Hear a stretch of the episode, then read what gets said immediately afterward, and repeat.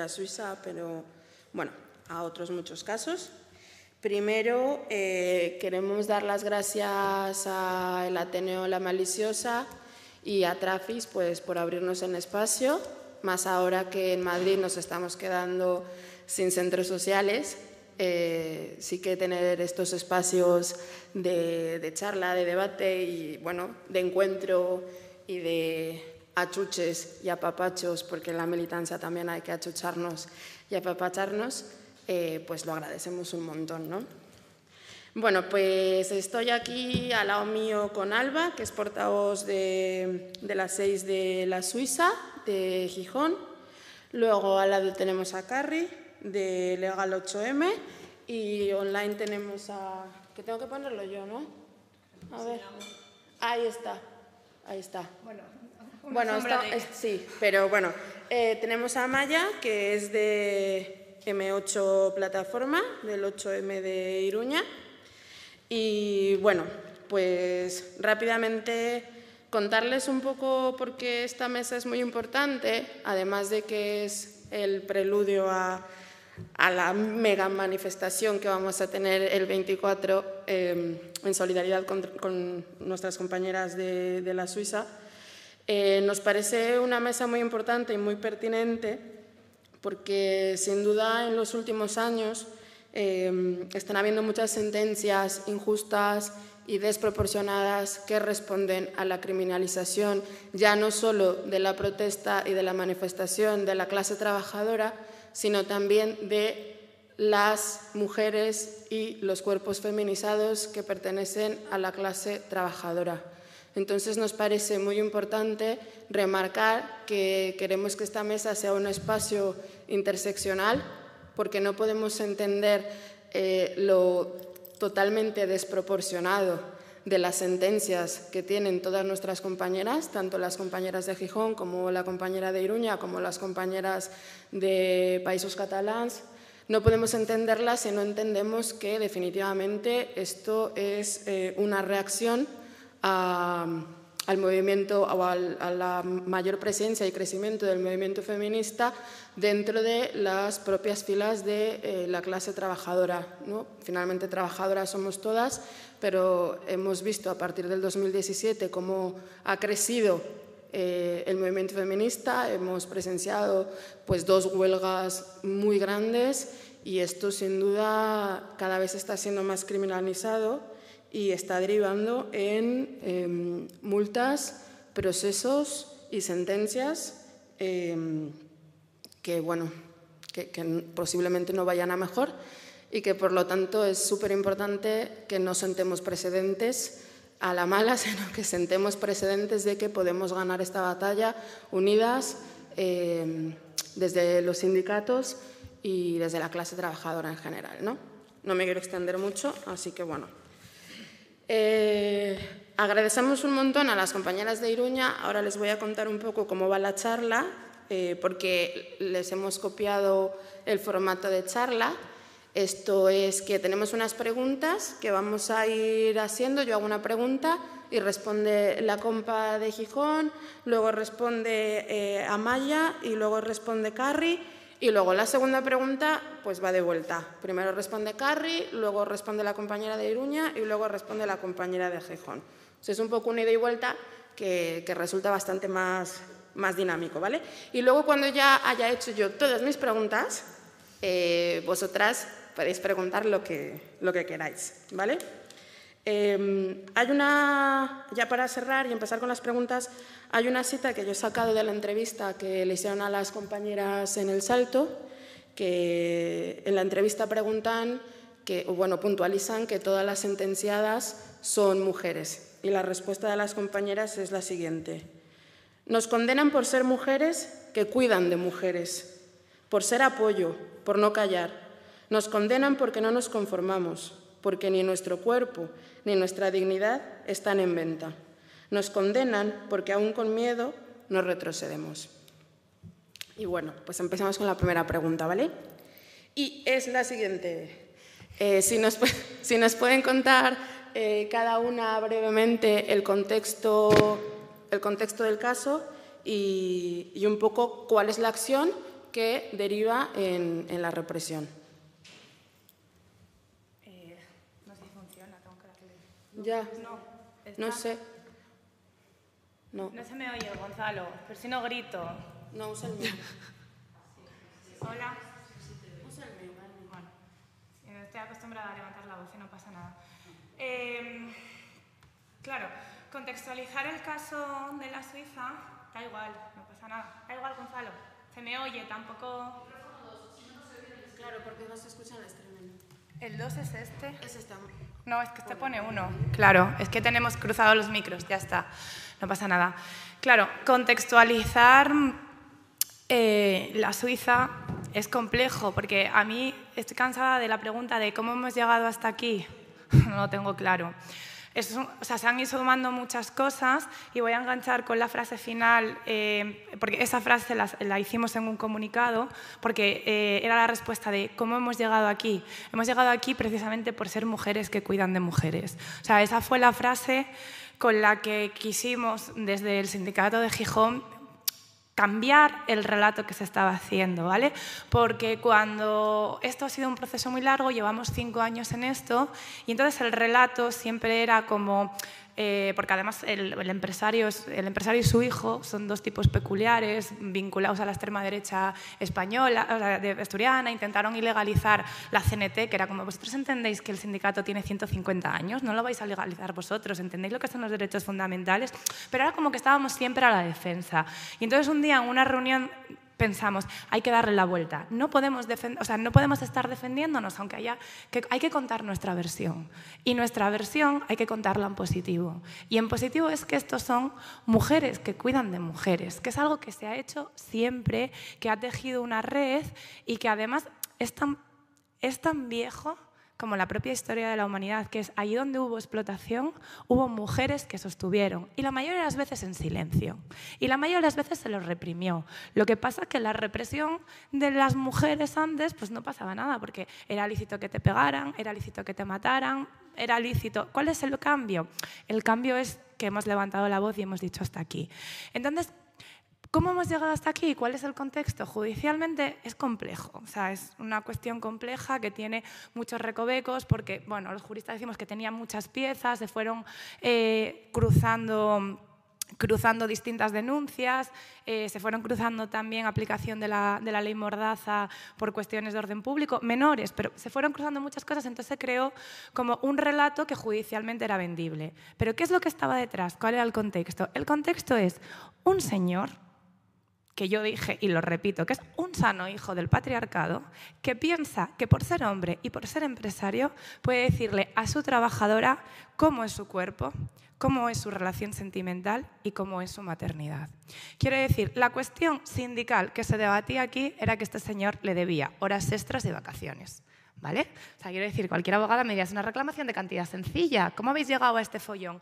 Porque cuando la trabajadora viene la primera vez al sindicato, nos dice que ella lo único que no quiere es tener que volver a trabajar con él. Porque ella trabaja en una pastelería, en un obrador en el que es el horno, en el que está muchas horas a solas con él. Y inicialmente él le hacía comentarios sexuales, en plan de, pues me gustan tus tetas, vaya buena que estás, ¿por qué no dejas al pringao ese con el que estás? Y una vez que ella se queda embarazada, empieza a hacer comentarios degradantes sobre su cuerpo. En plan de, pues ahora gorda, ¿quién te va a querer? Eh, cosas de este estilo. Hasta el momento ya culme en el que revienta todo, en el que ella, estando embarazada, le hace mover un saco de 25 kilos de harina y ella, con el esfuerzo, se pone a sangrar. Le dice, estoy sangrando, me quiero ir a urgencias. Y dice, mientras no termines tu jornada laboral, no te vas.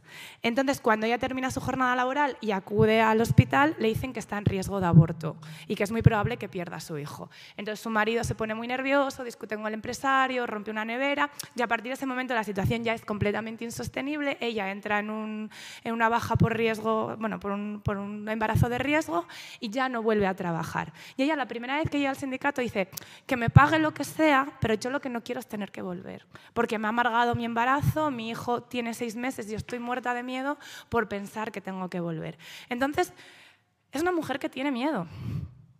O sea, estamos hablando de una mujer que tiene miedo, pero que aún así busca el apoyo de las compañeras y se encuentra con 6, 10, 15 mujeres que yo no sé si tenían miedo en ese momento o no, estoy segura que ahora lo tienen y aún así no van a retroceder, pero que aún con miedo dicen vamos a apoyarte, porque por eso es la frase de somos mujeres que cuidan de mujeres. Lo podíamos hacer en el pueblo, lo hacían las parteras, lo hacían las, cuando se iba a abortar en el siglo XVI y ahora tenemos otros instrumentos. Tenemos un sindicato de clase que no solo apoyamos a la clase trabajadora, sino que vamos a decirle a este señor que además yo os digo que estoy prácticamente convencida que él piensa que es lícito lo que hace.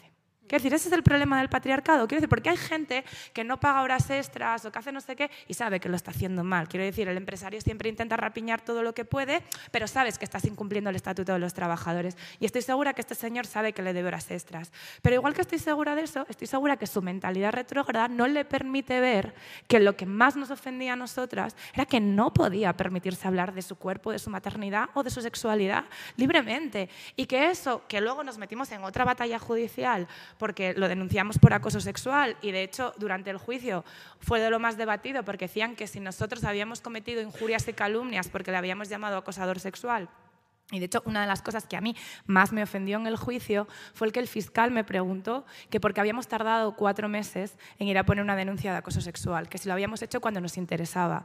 Y yo le dije, esto es una sala de lo penal. Usted entiende que hay un proceso con una víctima que necesita un acompañamiento, un acuerpar, un seguir, hasta en el momento en el que ella esté preparada. O sea, ¿usted piensa que yo voy a decirle a una compañera en qué momento procesal es idóneo para poner una demanda de acoso sexual? Una mujer que está aterrada y lo único que quiere es no tener que volver a trabajar, porque de hecho ella cuando llegó tampoco era plenamente consciente de que estaba siendo acosada.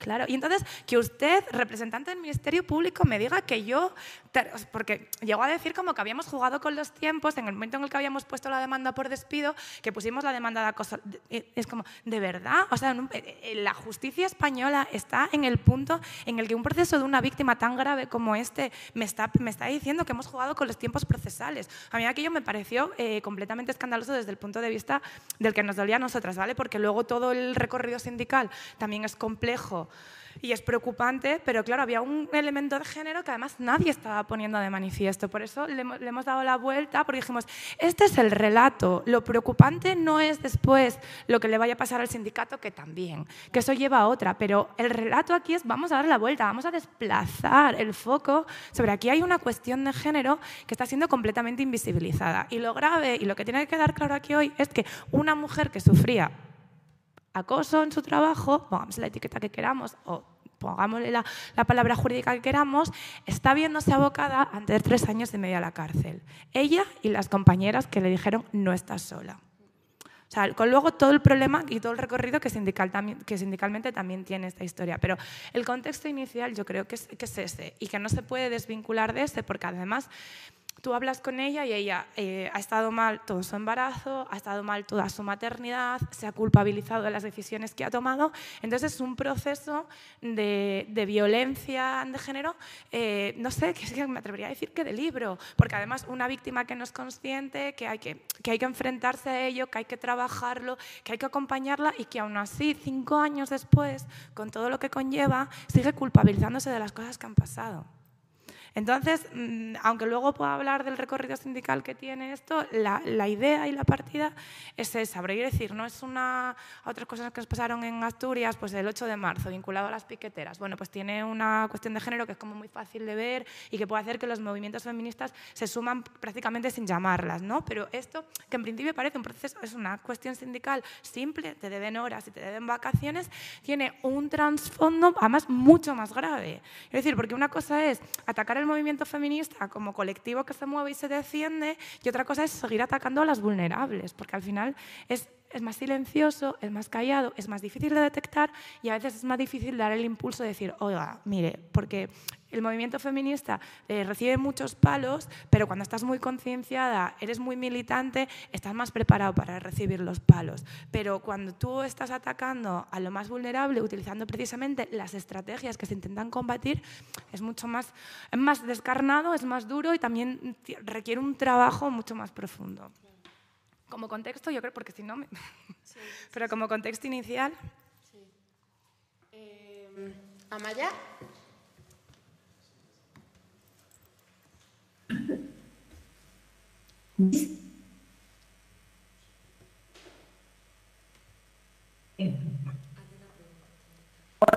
Estáis oyendo? Sí, sí, sí. ¿Quieres que te repita la pregunta? Eh, no, sé, no, sé, si me estáis... No, no, no, me, me, repitas la pregunta. Es que yo estoy oyendo, he oído muy mal a la compañera con muchísimas distorsiones. No sé si me estáis oyendo bien vosotras. Sí. Ah, eh, nosotras te estamos escuchando bien. ¿Tú? Yo bastante mal. Pero bastante mal. Vale. Ya, pongo bien la oreja. Eh, dame un segundo. Eh, Patri, si me acerco al eh, ordenador, ¿cambio algo? ¿Me, escuchas mejor, Amaya? No, no. A, ti te escucho, te, estoy escuchando muy bien, pero a la compañera le he oído bastante regular. Claro, es por el, es por el micro del ordenador. Bueno, nada, no importa. Vale. ¿Quieres que te ah, repita la pregunta? Bueno, no, ya eh, os voy a contar un poquito del contexto de, bueno, lo primero, bueno, eh, mucho ánimo y toda mi solidaridad a, las compañeras de la Suiza y, luego pues muchísimas gracias por haber contado con nosotros para, este espacio.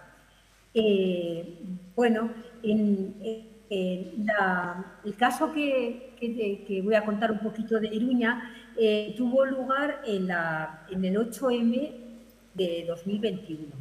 En el contexto de la, de la pandemia, creíamos que era un momento muy importante eh, para retomar la calle después de las movilizaciones tan potentes que habíamos tenido en el 18 y 19 e incluso en el 20. Pero sabíamos que el ambiente estaba, estaba muy y habíamos decidido y que la gente tenía un poco miedo de otra vez de retomar la calle. Lo hemos constatado que todas las había muchísima timidez en las movilizaciones sociales y también en el movimiento feminista. Entonces habíamos organizado el día con una serie de reivindicaciones en lugares que nos parecían muy simbólicos, en extranjería, para denunciar la ley de extranjería y vulneraban los cuerpos de las mujeres mutiladas, eh, en, una residencia también como para simbolizar eh, todo lo que había ocurrido con la pandemia y cómo se había convertido las residencias de mayores esa atención total y además en un negocio. Eh, también otro, otro de los puntos en el ayuntamiento y criticando su política de la infancia y la última acción tuvo, tenía lugar frente al Parlamento, en que cuatro compañeras a la a las puertas del Parlamento un poco hartos de, palabras vacías por parte del Gobierno y les habíamos presentado un dossier muy completo con, eh, para interpelarles con el tema de los cuidados. Estábamos esperando una respuesta por parte del Gobierno. Y queríamos dar un golpe en la mesa con una acción que fuera un poco contundente. Eh, total, no, no hubo ningún... Fue todo muy pacífico, muy tranquilo total que la policía desencadenó rápidamente a nuestras compañeras, pero hicieron un poco, la policía se sintió un poco, me la han metido estas mujeres que han sido capaces de burlar, de burlar nuestra seguridad y encadenarse en el Parlamento. Y empezaron un forcejeo con quienes estábamos al lado de la panca. Y en una de estas un policía tropezó y se cayó, cayó encima nuestra, arrastrando a una, a una compañera. Yo creo que fue el orgullo herido que empezaron los policías a forcejear y se llevaron a, esta, una compañía, se la llevaron a rastro. Eh, eh, bueno, eh, tuvo, acabó en el hospital con contusiones en el hombro y demás, y, bueno, lesiones, no herida, pero lesiones en el hombro. Y, bueno, la acusación que se hizo fue de atentado a la autoridad una patada a la policía y demás. ¿no? Eh, los medios de comunicación y los propios parlamentarios lo recogieron en numerosas fotografías vídeos que había sido mm, bueno, un tropezón de, de, una o dos policías y desde luego una agresión por nuestra parte que habíamos manifestado una historia pacífica. Pero bueno, intentamos por todos los medios que esto no llegara a los tribunales, solicitamos eh, entrevistas con el gobierno, pues nos parecía todo un despropósito, pero eh, nada, acabó el juicio, fue el 8 de, el, 8 de, eh, de abril del 2022 nos acompañasteis en todas las compañeras en, en, las movilizaciones que hicimos y también pues, un acto también para socializar. Eh, la sentencia salió en el mes de junio y no le condenaban a nuestra compañera Inoa a, no, la, no la condenaron a atentado contra la autoridad sin resistencia, lo que hicieron un apaño de concesiones, ¿no? Eh, seguir, seguir, manteniendo el, hacer caso del orgullo herido del policía, diciéndole sí que ha sido una víctima de estas locas de las feministas. Por otro lado, también un poco contentar al movimiento feminista diciendo, bueno, que no ha sido para tanto, el propio eh, decía que no había sido para tanto y bueno, una multa. Una multa que suponían ocho meses de cárcel o una multa de 2.500 euros bastante menos de lo que nos pedían, pero en cualquier caso no nos sentimos satisfechos para nada. Luego hablaremos un poco cómo interpretamos eh, nosotras esta, esta, esta detención y esta represión que se ha desencadenado. ¿no?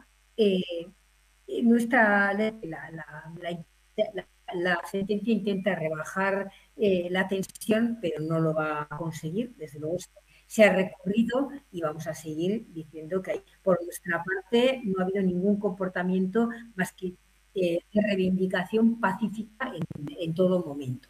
Bueno, luego ya hablaremos más, nos voy a unir. Vale. Eh, tenemos un, problema, un pequeño problema con la conexión de internet porque se te está escuchando un pelín mal, Amaya. Entonces, eh, vamos a hacer aquí una magia técnica en lo que Carrie cuenta el caso del 8M para ver si podemos escucharte mejor, ¿vale? Eh, un detallito también.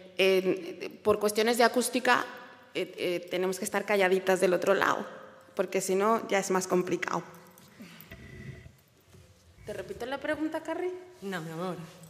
Este funciona. Bueno, primero agradecer que había dicho ya Tati a la maliciosa y a la compañera de Gijón y a la compañera de Iruña, a la que recuerdo con mucho cariño desde abril, el participar en esta charla, que como decía Tati, pues bueno, es un formato que, hemos copiado a las compañeras y que espero que tal y como estuvimos en Iruña, con un montón de compañeras acompañando a Ilnoa Larumbe en su juicio, pues este sábado estemos todas las compañeras acompañando a, las compis de la Suiza. Yo voy a hablar de la represión que tuvimos en el 8 de marzo de 2021, que es cierto que, está, eh, o sea, que no, tenemos multas, no nos piden penas de prisión, pero no quiero empezar sin comentar eh, los dos casos, no resumir, sino por encima, que nos acompañaron en la charla de Iruña, que son las compañeras de Manresa y las compañeras de San Cugat.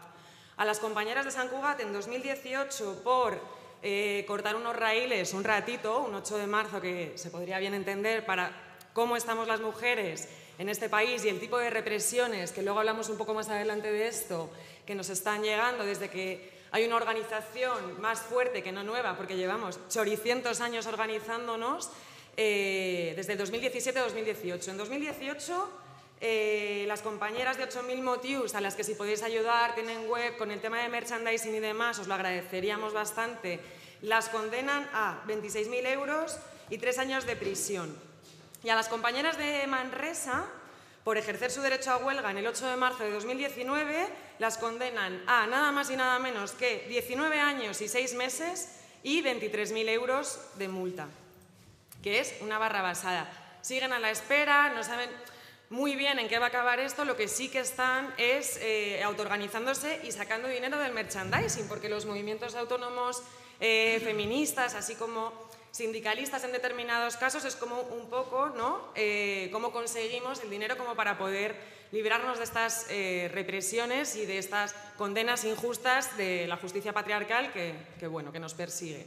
Entonces, bueno, como que quería empezar comentando esto, por si luego queréis echarle un ojito a las redes, ya que el caso que yo voy a exponer ahora, pues ya, como os comentaba, no, no tiene ni multas ni prisión. Ahora bien, es un caso de represión feminista porque somos el único territorio, el 8 de marzo de 2021, 8M Madrid, al que nos deniegan las manifestaciones. Cuatro días antes de que las manifestaciones se produzcan. Cuatro días antes es el 3 de marzo, porque las manifestaciones y las concentraciones que nos deniegan son tanto del 7 como del 8 de marzo. Un total de 67-68 concentraciones en barrios y pueblos de Madrid, así como en Madrid capital. Nosotras no organizamos 65 o no pedimos 65 68 concentraciones porque se nos aparezca algo y decidamos realizar este año 2021 en vez de unas 800 manifestaciones. Realizamos todas estas concentraciones y eh, hacemos la petición de todas estas concentraciones porque Delegación de Gobierno avisa con menos de 10 días de antelación que solo va a permitir concentraciones de hasta 499 personas. Entonces, las compañeras de barrios y pueblos en sus asociaciones y con sus nombres personales, porque no tenemos tiempo, piden eh, permisos para sus concentraciones. Así como en Madrid se organizan tres, cuatro escenarios de un total de 499 compañeras para poder realizarlas. Llevamos a cabo una campaña masiva para asegurar la seguridad en términos pandémicos de todas las concentraciones. Vamos a marcar el suelo, vamos a acudir con mascarilla, vamos a estar un montón de personas y de compañeras en cordón de seguridad controlando que todo esto, ¿no? como nos venían diciendo, no se salga de madre. Nos deniegan todas las concentraciones a falta de tiempo para poder recurrirlas y a falta de pasta también, porque claro, como os contaba, nosotras somos un movimiento autónomo, no tenemos asociación, entonces no siempre pedimos con nombres personales, pero hay asociaciones de barrios y pueblos de Madrid de 13 personas. Entonces hay un montón de compañeras eh, que ponen sus nombres y que de pronto se encuentran con denegaciones, no solamente por lo que comentaba la compañera de eh, problemas de salud, eh, o sea, de, de, leyes mordaza y demás, que es lo que nosotras intentamos transmitir un poco en las charlas de legal, ¿no? las diferencias entre delito penal, sanción administrativa y demás, sino que nos acusan de, delito contra la salud pública. Eso hace que las multas asciendan la mínima a 300.000 euros. 300.000, 600.000. Entonces, ¿cómo hacemos no con estas compañeras? Porque tampoco podemos animarlas a que hagan desobediencia civil, porque hay una compañera a la que si de pronto la ven, como hemos visto en Chamberí, si no me equivoco, vestidas de morado, pues... En Chamberí, sí. En Chamberí fue eh, te ponen una multa por estar ahí comiendo pipas, ¿no? Entonces nos encontramos con una situación bastante complicada. ¿Qué hacemos?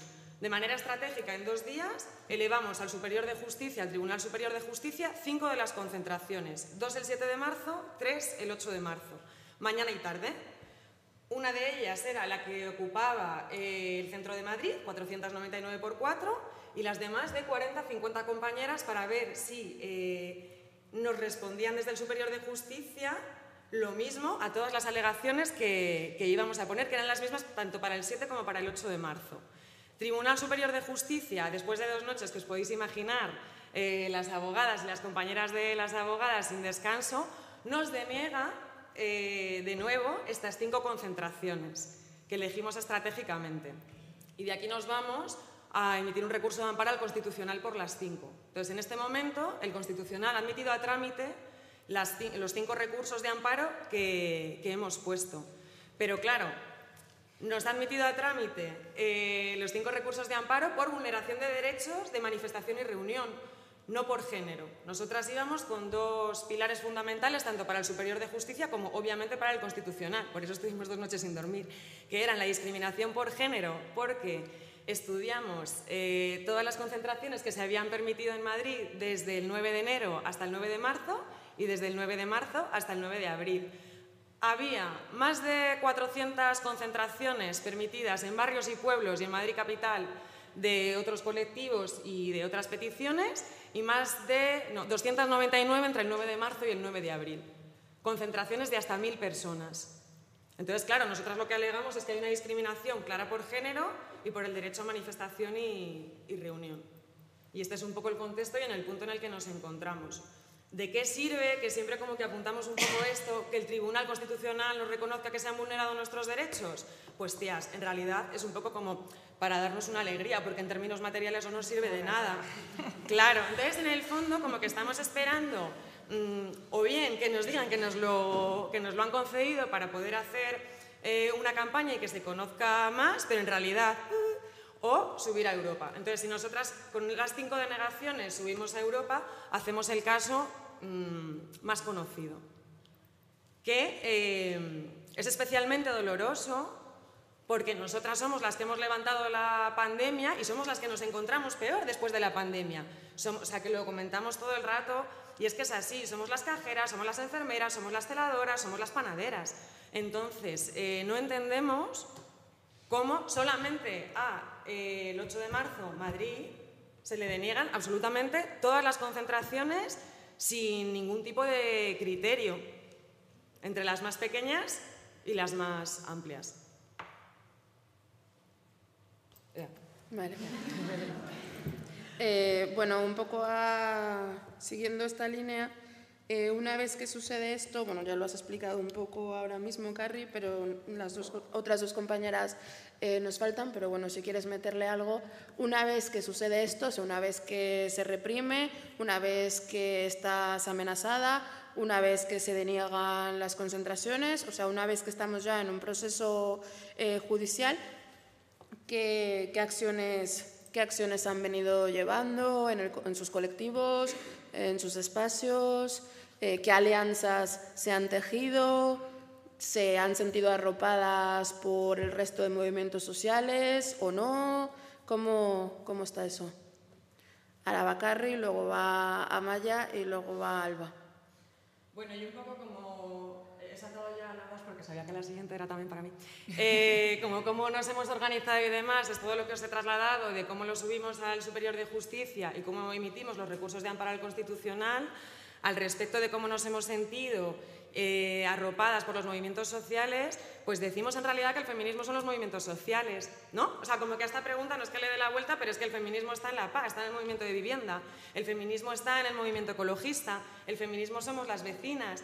O sea, como que no nombramos a otros colectivos como apoyos extras al feminismo porque el feminismo compone el resto de, de colectivos. Entonces, en ese sentido, nos hemos sentido bastante acompañadas. Y aquí sí que me gustaría un poco recalcar que fue muy bonito este 8 de marzo de 2022, que teníamos todas un poco de, miedo, pues porque llevábamos eh, un año sin haber podido salir a las calles y demás, que la ropa que sentimos por parte de toda la gente que salió a las calles, a, a llenar las calles, a llenar las plazas, a llenar los barrios, a llenar los pueblos, demostró una vez más que el feminismo es necesario y que aunque nos denieguen y por mucho que nos denieguen, vamos a seguir consiguiendo eh, estar en cada esquina. Entonces, en este sentido, como que sí que lo recojo como, como un apoyo físico bastante fuerte. Hmm. Amaya. Bueno, nosotras inmediatamente decíamos, bueno, lo primero fue apoyar a nuestra compañera, ¿no? Creo que lo, tenemos muy, muy claro que, que, cuidarnos entre nosotras es un factor esencial, ¿no? Y inmediatamente eh, yo solamente se me ha olvidado eh, decir que a la persona que detuvieron no era una persona representativa dentro del movimiento feminista, era una persona más o menos que pasaba por allí, por supuesto es feminista y, eh, quería participar de alguna manera, pero una persona que participe en la organización y que sea una militante de primera línea. Con lo cual, eh, que se nos quiso hacer llegar es, mm, porque han tenido una actitud bastante paternalista con el movimiento feminista, dejándonos hacer muchísimas cosas durante los años anteriores, pero ahora querían poner límites, ¿no? Es decir, no, le puede, esto le puede pasar a cualquiera. Si te conviertes en una mala, ¿eh? Eh, te, podemos detener. Era como una señal de un mensaje de alerta, ¿no? Y ante esta alerta, lo primero, solidarizarnos desde luego con la compañera que se sintiera totalmente arropada y que tiene todo el movimiento feminista detrás, ¿no? Eh, evidentemente. Pero todas las asociaciones respondieron una campaña de recogida de adhesiones que yo creo que nadie se quedó sin adherirse. Y no solamente todas las asociaciones feministas, sino también eh, ha sido una larga historia de tejido social movilizado en Navarra y en el País Vasco y que respondieron fenomenal podemos decir más que inmediatamente todas las centrales que hicimos fueron más. Eh, las adhesiones mm, se peleaban por adherirse y, en ese sentido manifestamos que el trabajo en red hemos coincidido con que las mujeres estamos participamos en movimiento ecologista, estamos en todas partes, ¿no? Y también este, este tejido en red está, ha funcionado en este sentido en nuestro caso y tuvimos que hacer, pues como decimos también, carecemos de fondos, con lo cual las campañas no solamente fueron de adhesiones, sino de bonos para poder eh, hacer frente a una posible multa, a, la procuradora que teníamos que pagar en el, para llegar al juicio y demás, con lo cual también una respuesta de solidaridad a nuestras peticiones de, apoyo de bono y de merchandising para, para financiar eh, las posibles repercusiones de esta, de esta represión. Eh, quizás eh, tenemos dos puntos negros en esta historia, creo que ya lo comentamos también en Pamplona, nuestras alianzas políticas eh, de la izquierda que tradicionalmente nos han apoyado mm, han mirado hacia otra parte porque había mecanismos también de poder ir a juicio y sin embargo no los han ejercido para nada. Eh, pensamos que ha habido mucho, mucho postureo, mucho lazo morado, pero muy poca ejecución y apoyo realmente consistente. Y por otro lado, eh, funcionamos también en red con, muchos, con el movimiento de, todo, de toda Euskal Herria y en este caso hemos recibido realmente muy poco apoyo. ¿eh? Les lo que estaba pasando y, y, ha sido un apoyo muy, muy puntual y muy poco generoso. Y eso nos ha entendido un poco porque llevamos muchos años trabajo conjunto en el, en el 8M, en el 25N y, y en, la, en la Macume Mundo Marcha y montones de movimientos que compartimos con, con todos los colectivos de Euskal Herria. En este caso la ayuda ha sido un poco floja.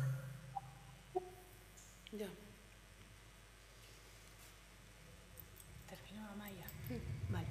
Eh, Claro, es que esta pregunta es muy difícil de responder porque el proceso de la Suiza llevamos eh, más de cinco años en él. Entonces, claro, ha sido muy irregular eh, los apoyos, las acciones, porque la primera, la primera concentración que hubo delante de la pastelería suiza fue un 1 de mayo de 2017 y había 11 personas. ¿Vale? Y en principio parecía que era un conflicto que no se iba a sobredimensionar, porque eh, inicialmente además había sido tratado como un conflicto sindical, punto.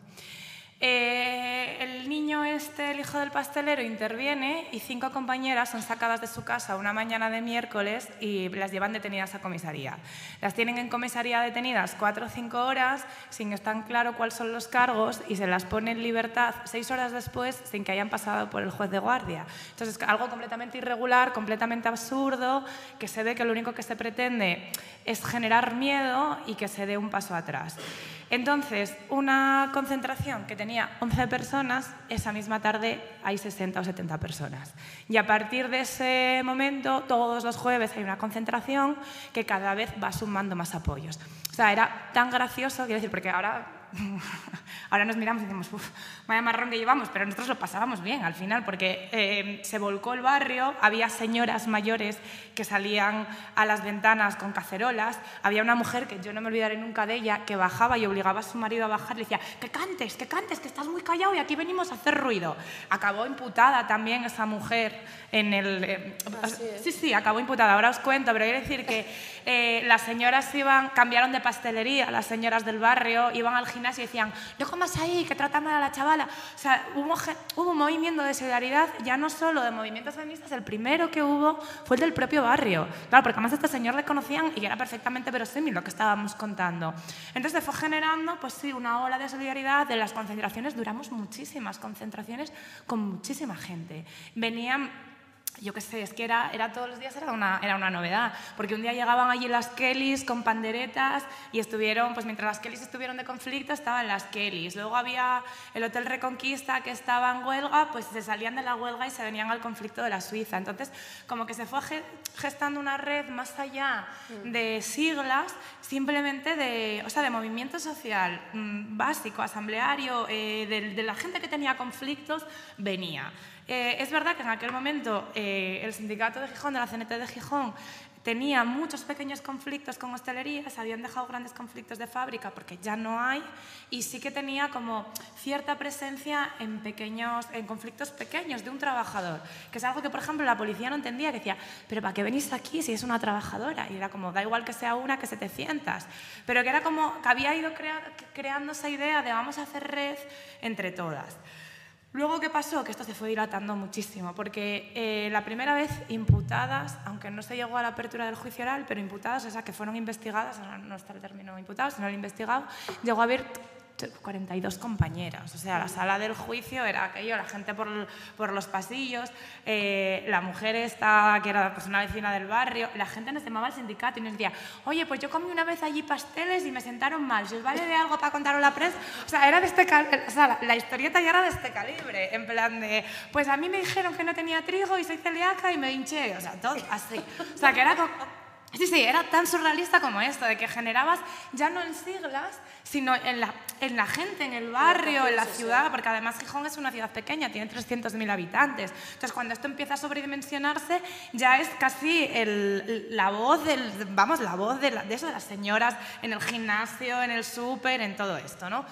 Y luego es verdad que hubo un momento en el que, cuando el conflicto se nos iba de las manos, la gente se asustó que luego tampoco quiero pisar preguntas de cómo se asienta, porque sé que me lo vas a preguntar después. Y entonces hubo como un parón, en plan, esto es jurídicamente tan absurdo que vamos, no sé, vamos a dejarlo, vamos a, vamos a tranquilizarnos todos porque nos estamos sobreexcitando, nos estamos metiendo miedos, eh, se nos está yendo emocionalmente de las manos, entonces igual hay un momento en el que hay que parar y dejar que repose. Y claro, el dejar que repose, pues hemos estado casi tres años para llegar al primer juicio, porque una instrucción muy larga, eso, con piezas separadas, entonces como que, bueno, se quedó como un poco en el olvido. Y entonces hubo momentos en los que sí que estábamos más solas. Luego es verdad que los compas de Jaén iniciaron una campaña con el aceite solidario, porque, no lo he dicho, porque este, en este, momento a mí me preocupa que mis compañeras no entren en la cárcel, porque son seis compañeras que están condenadas a tres años tenido de cárcel, pero, y parece que me olvido del dinero, pero es que estamos condenadas a 150.000 euros. Entonces, quiero decir, parece que ahora prima lo personal de no queremos verlas en prisión, pero que no podemos olvidar que, claro, el palo económico son grandes, son 150.000 euros. Entonces empezó, llegaron a pedirnos 600.000, porque el tío dijo que le habíamos hundido el negocio y entonces decía que su negocio valía 600.000 euros. Por cierto, ha reabierto la ciudad al lado y le va bien. No, esto es todo así de absurdo. Sí, es que parece que es un chiste, pero no. Eh, entonces empezamos con lo del aceite solidario y aceite solidario se vendió muchísimo, muchísimo. De hecho, la gente nos llama, ¿va a haber más aceite? Y sí, va a haber más aceite y siempre estamos reponiendo porque, bueno, porque se ha sacado mucho dinero, porque claro, ya no son solo los 150.000 euros, son todos los gastos judiciales, de procuradores, de peritos, que ves los 150.000 euros y ya es un vértigo, pero que genera además muchísimos gastos de otro tipo. La trabajadora estuvo yendo mucho tiempo al psicólogo, hubo que hacer muchos peritajes, bueno, que hay económicamente también está resultando duro y ahí sí que siempre nos han apoyado. Cuando sale la primera sentencia, y es el gran palo. Bueno, hay ocho personas condenadas a tres años y medio. Eh, bueno, pues nosotros nos vemos desbordados, ya es una cuestión de no somos capaces solo desde Asturias a gestionarlo y la CNT eh, entra también un poco como a hacerse cargo de la campaña, que hasta ese momento lo habíamos llevado un poco como desde Asturias, ¿no? con otros tiempos. Y claro, la manifestación que hubo en Gijón eh, en julio del año pasado, nosotros nos sentimos desbordadas, llegaron autobuses de toda España, no hubo asociación, sindicato, es decir, de las Kellys, los jubilados, comisiones, no sé, daba igual ya mm, de en qué estrato estuvieras, de lo que puede considerarse al margen de alguna manera del poder, que, claro, nadie puede decir que no a esto, ¿no? Entonces, pues sí, no sé. Eh, claro, seguimos en esto y decimos, bueno, también vamos a parar porque lo que no vamos a hacer es desgastar el conflicto, hacer muchísimas cosas y que vaya perdiendo fuerza porque la gravedad sigue siendo, necesitamos grandes movilizaciones y entonces esperamos a ver qué pasa con el Tribunal Superior de Justicia de Asturias. El Tribunal de Justicia de Asturias eh, reafirma la condena intacta para seis de esas personas, aunque absuelve a dos, y entonces es cuando se pone en, marcha eh, esta gran campaña, que claro, ya pues, cuando hay muchas manos, llega a muchos sitios. Desde Asturias, pues al final somos lo que somos. En el momento que, que desde, vamos, que la organización toma toma las riendas y claro, hay de todo. Hay gente que sabe de gráficas, hay gente que tiene eso en el 8M, en todos los lados, pues todo el mundo ha respondido. Entonces yo que soy hiper pesimista, digo, yo es que lo del sábado, y Yoli me dice que no, que va a haber mucha gente, y ellas me dicen que sí, que viene autobús. Bueno, no sé, quiero decir, yo al final, eh, yo soy muy pesimista y luego me siento desbordada por la solidaridad, porque me parece que va a haber menos, pero, pero claro, eh, al ser un proceso tan dilatado, pues claro, tiene tiene etapas, tiene etapas en las que estás muy arriba y tiene etapas en las que te sientes solo, ¿no? Igual no es culpa del, quiero decir, simplemente cuando se dilatan las cosas, pues como que eso, van surgiendo otras, pues ahora tenemos problemas de aquí, hay que, entonces claro, las, somos los que somos y las fuerzas son las que son. Entonces también pues hay que ir diversificando a veces y eso pues a veces pues el acompañamiento no, es necesario, pero no siempre somos conscientes de él, porque parece que, bueno, mientras no hay noticias, no pasa nada. Bueno, hay a, seis personas que sigue pesándoles que pueden ir a la cárcel, y eso si no estás al lado, pues igual se te olvida. Entonces, claro, el que está muy cerca, pues en hay momentos en los que sí que se ha sentido solo o sola. Em, bueno, pero yo siempre que hemos pedido ha habido, ha habido una gran respuesta. Y claro, las acciones, pues también hay que medir las fuerzas.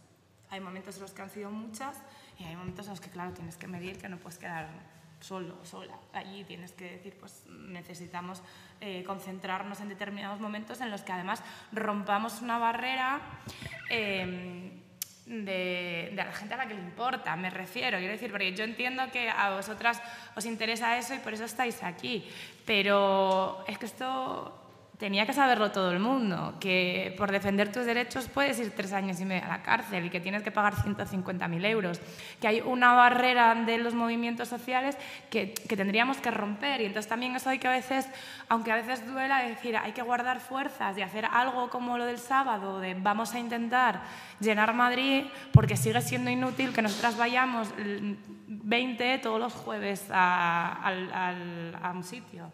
Entonces, bueno, pues también a veces con las hay que medir, hay que medir la capacidad y las fuerzas de cada uno. Sí, con esto de medir fuerzas, eh, ahora viene la pregunta que no querías pisarme, que podías haberte seguido ya de largo porque vas a responder tú ahora mismo. Eh, mientras estábamos pensando en las preguntas que queríamos hacer, eh, pensamos que hay algo que hablamos bastante poco en los colectivos y en los movimientos sociales, que es que cuando se viene una una oleada de represión o cuando hay momentos puntuales eh, represivos, todas nuestras fuerzas y nuestra energía se nos van en solucionar eso. ¿no? Eh, desde el movimiento antirracista lo, lo, sabemos, vivimos en la emergencia constantemente y eso no nos da tiempo muchas veces eh, ni a pensar. Estamos todo el tiempo resolviendo, resolviendo, resolviendo. Entonces, cuando hay procesos como estos, pues parece que todas las fuerzas y todas las energías se nos van en esto y hay un montón de cosas que se nos quedan alrededor colgadas, como que no tengamos ni siquiera tiempo para pensar, como que nos desgastemos del todo, como que incluso se puedan romper los tejidos al interior de los colectivos por ese mismo desgaste, por ese cansancio, por, porque no sabes si al día siguiente vas a ingresar en prisión. ¿no? Entonces la pregunta era un poco a sobre esto, ¿no? O sea, cómo, cómo a cada una de ustedes eh, y sus colectivos les ha afectado eh, esto puntualmente. Pues esto es agotador, o sea, porque al principio eh, generó la acción-reacción. Entonces, al principio, cuando vino la represión, lo que hubo fue pues, una ola de solidaridad, entonces todos, todos los colectivos estábamos muy metidos en ello, todos participábamos en todo, todos apoyábamos todo. Y, entonces parecía, además parecía que éramos imparables, ¿no? eso, cada vez había más gente en las concentraciones, cada vez estabas más animados y al final ya era, pues, era una verbena, o sea, un momento en el que esto era una verbena, porque además estos dos individuos eran muy propicios a, no sé, porque es, un, eh, a él le llamábamos el pequeño Nicolás. Entonces, porque así, este que va así vestido de traje, no sé qué, y entonces pues teníamos canciones, teníamos eh, hasta con la pandereta, o sea, era aquello iba creciendo y estábamos como muy emocionados y muy metidos en ello porque pensamos, y seguimos pensando lo que teníamos razón, y en plan de, por algo que es tan profundamente injusto, eh, tenemos que seguir dando la cara. Pero claro, el proceso judicial es largo y además se alarga mucho, yo creo que innecesariamente, y eso va desgastando mucho a todo el mundo. Y cuando empieza a haber detenidas, cuando por el medio se mezcla eh, el 8 de marzo de 2018, que es un par de meses después, cuando además en Asturias hay un impulso fuerte de las movilizaciones y se condena a las piqueteras por una reyer tan mango a 14.000 euros. Y entonces va suma, y además es la misma gente, porque al final las piqueteras son las mismas que las de la Suiza, y entonces vas viéndote con multas Y las multas son difíciles de gestionar, pero al final es dinero y el dinero, aunque preocupe, tiene otra dimensión. ¿no? Pero claro, de repente tú le dices a, una mujer, como era la trabajadora, que ya lleva todo su embarazo, toda la crianza de su hijo, sin poder respirar en paz, sin saber bien qué es lo que va a pasar. Y eso, pues, psicológicamente, si eres militante, te desgasta. Pero si un poco pasabas por allí, mm, acaba con, acaba con tu vida. Quiero decir, porque tu vida se paraliza solo pensando en qué va a pasar contigo. Y cuando van pasando el tiempo, van pasando las instancias judiciales, y a ti los abogados y las abogadas te dicen, esto es absurdo jurídicamente, porque yo sigo diciendo que jurídicamente es absurdo, no va a pasar nada, pero sigue pasando, y cada vez lo ves más cerca, pues hay un momento en el que rompe todo. O nosotros en Gijón en aquel momento teníamos muchísima fuerza, además en en conflictos pequeños y todo eso se viene abajo. Porque claro, ¿cómo le vas a decir a alguien que porque va a protestar a la puerta de una pastelería va a tres años y medio a la cárcel? Porque yo siempre digo, hay que informar a la gente, a la gente hay que decirle la verdad, que la gente cuando milite sepa lo que asume. Pero es que yo nunca le habría dicho a nadie que participó en la Suiza que iba a tres, tres años y medio a la cárcel. Quiero decir, es que no, o sea, yo sí te dije, oye, no tiréis petardos que nos van a poner una multa por la ley mordaza y al final son 150 pavos. Pero, ¿vas a ir tres años y medio a la cárcel? Cuando no hay ni un cristal roto. Quiero decir que a mí el fiscal me llegó a preguntar que si sabía que se había tirado una bomba fetida durante las concentraciones. Yo le dije, sí, pero es un artículo de broma que se compra en un kiosco. Y me dijo, y digo, no sé, las preguntas absurdas las está haciendo usted, que está pidiendo 17 años de cárcel y me está preguntando que si hemos tirado una bomba fetida. O sea, es que hay un momento en el que, claro, ¿cómo le explicas? O sea, cuando eres jurista malo, porque no entiendes nada. Pero cuando no eres jurista y te están diciendo, bueno, ya mira, mm, esto era absurdo, pero Estamos aquí, estás imputado. Esto era absurdo, pero estás condenado. Esto era absurdo, pero el TSJ de Asturias ratifica la sentencia. Esto sigue siendo absurdo, pero vamos a ver qué dicen seis señores que están en Madrid de lo que va a pasar con tu vida. Pues es difícil y hay un momento en el que mm, yo creo que en el sindicato de Gijón hay una negación con lo que puede pasar. Mm. Quiero decir, porque estamos a las puertas de saber si el Supremo admite o no admite el recurso. Y si no lo admite, al día siguiente la sentencia es firme. Si la otra parte pide ejecución de la, de la pena, entran. Y no creo que es algo que tengamos suficientemente masticado, que no queremos masticarlo, porque hemos ido como dándole una patada a la pelota para arriba, en plan de, bueno, a ver qué dice el TSJ, bueno, a ver qué dice el Supremo. Yo creo que la sensación en Gijón es, el Supremo va a admitir el recurso y ganamos un año y medio y entonces vamos a, a socializar más esto porque sigue siendo profundamente injusto y entonces no va a pasar. Pero es que jurídicamente hay una posibilidad real de que pase. Y yo creo que no lo hemos masticado porque es duro, quiero decir, porque, porque además tú las ves, que yo a veces se lo digo a, las, a, las, condenadas, en plan de, a veces yo entiendo que esto es difícil, pero hay que dar un paso adelante porque tú las ves y son seis mujeres jóvenes, precarias, eh, no sé, no, no por un, término despectivo, pero niñas, o sea, no, porque si fuera un minero de la cuenca, de esos que pone dinamita, pues bueno, no es que no merezca solidaridad, pero bueno, te crees que es un bruto. Pero claro, que estos son mujeres, eso, cuidando de mujeres. Porque además dan esa imagen, porque es que es lo que son. Son mujeres cuidando de mujeres, jóvenes, precarias, mmm, no sé, la, la, vulnerabilidad, una víctima de violencia. Y entonces, claro, pensar, esto es muy difícil de masticar para todas. para ellas, pero para las compañeras eh, yo creo que no estamos, no, no estamos. Entonces, claro, es duro. Y eso también genera que no puedes seguir pidiendo a la gente el compromiso porque, claro, tienes miedo, estás, porque, claro, tu vida se pone en pausa. Ellas decían, no, vamos a hacer un meeting en noviembre. Y a mí me, a mí me duele a veces cerrarlo y digo, ¿y si en noviembre estamos peleando el no entrar? Claro, o sea, es que ya lo de los mítines o no sé qué está bien, pero es que tenemos que ser conscientes de que igual en noviembre estamos en el juzgado peleando no entrar.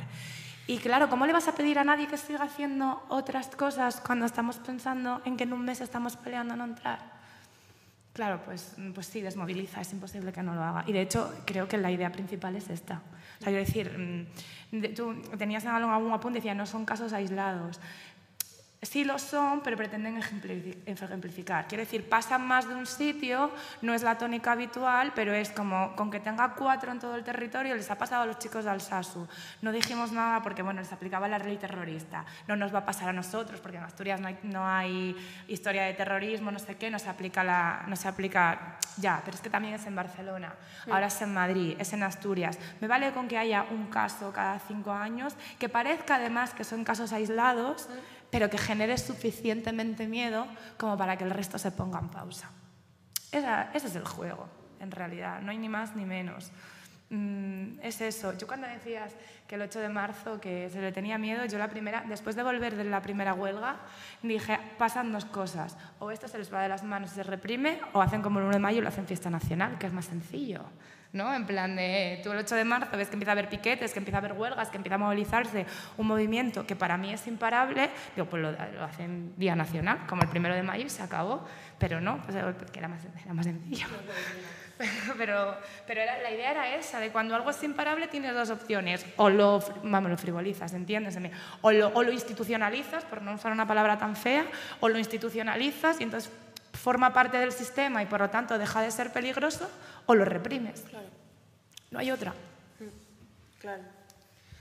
Ainhoa, vosotras, eh, Ainhoa, eh, Amaya, es que justo te iba a decir, te iba a preguntar, eh, que lo has dicho, pero por, por, repetirlo, ¿no? Finalmente Ainhoa la han condenado a, a ocho meses, ¿no? Entonces, eh, ¿ustedes cómo, cómo, lo han, cómo, lo han, vivido? ¿Cómo, ¿Cómo, les ha afectado el interior de, de la plataforma 8M? ¿La vida misma de Ainhoa, que ahora está condenada?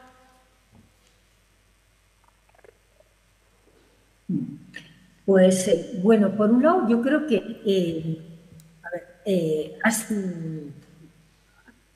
ha tenido una vertiente positiva y otra negativa. Lo, primero, eh, cuando oí hablar a la compañía de estos procesos dilatados que se dilatan en el tiempo y en el eterno, vivirlo desde el 2017, que estemos todavía sin una resolución a puertas del 23, es una cosa que supone un cansancio infinito y reactivar estos procesos de solidaridad, eso es, tienes que, ver un montón de energías. En nuestro caso, afortunadamente, aunque no haya concluido porque estamos todavía en el proceso de recurso y demás, eh, ha sido muy breve, porque la detención se produce el 8 del 21 y tenemos el 8 de abril del 22, ¿no?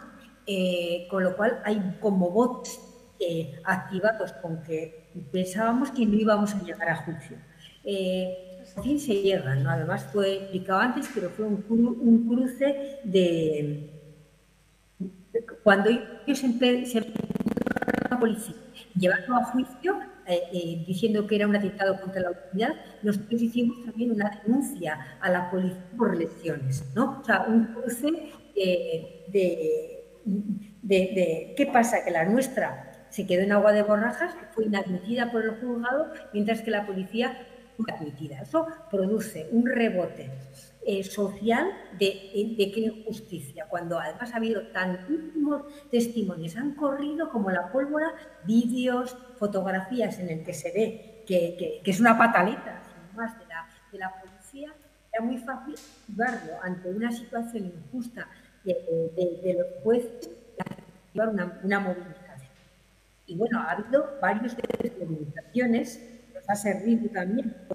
como decía antes, para el tema de hacer merchandising, eh, crear eh, postes, nuestras diseñadoras le un poco, pues yo creo que salió una camiseta preciosa y también cuadernos y demás, como eh, no, con el tema que suele decir, nos, nos protegen nuestras amigas, no la policía, ¿no? en euskera y así, con lo cual también compartir, el, no sé, un, eh, no sé, plantear una, esta sororidad, esta ayuda entre nosotras eh, a distintos tiempos, ¿no? Pero un año es muy llevar esto, ¿no? Como eh, las cuerdas. Ahora sí, no es una manera semana siguiente, pero dos meses el reactivar el movimiento, el punto también de otros colectivos eh, feministas y sociales en una movilización. No sé qué hubiera pasado si esto se dilata durante cuatro años, no tengo ni idea. Yo supongo que desgasta muchísimo, que no tiene la misma capacidad de movilidad el primer día, que las cosas se van perdiendo y perdiendo esta, intensidad. ¿no? Eh, sí que le hemos dedicado, es cierto que sí que le hemos dado intensidad a este tema. Eh, y quizás lo que pasa es que muchas veces une la acción más que la reflexión. Yo digo que desafortunadamente necesitaríamos también una reflexión pausada y colectiva amplia, que nosotros le hemos intentado y, y no hemos sido capaces de llevarla hasta el fondo, y sin embargo eh, la acción-reacción ante, eh, ante una situación injusta, eh, creo que también nos une ¿no? como, como movimiento y es un, es un revulsivo. Por eso digo que son las dos caras. ¿no? nosotros no hemos tenido tiempo de gastarnos con este tema, afortunadamente, ¿no?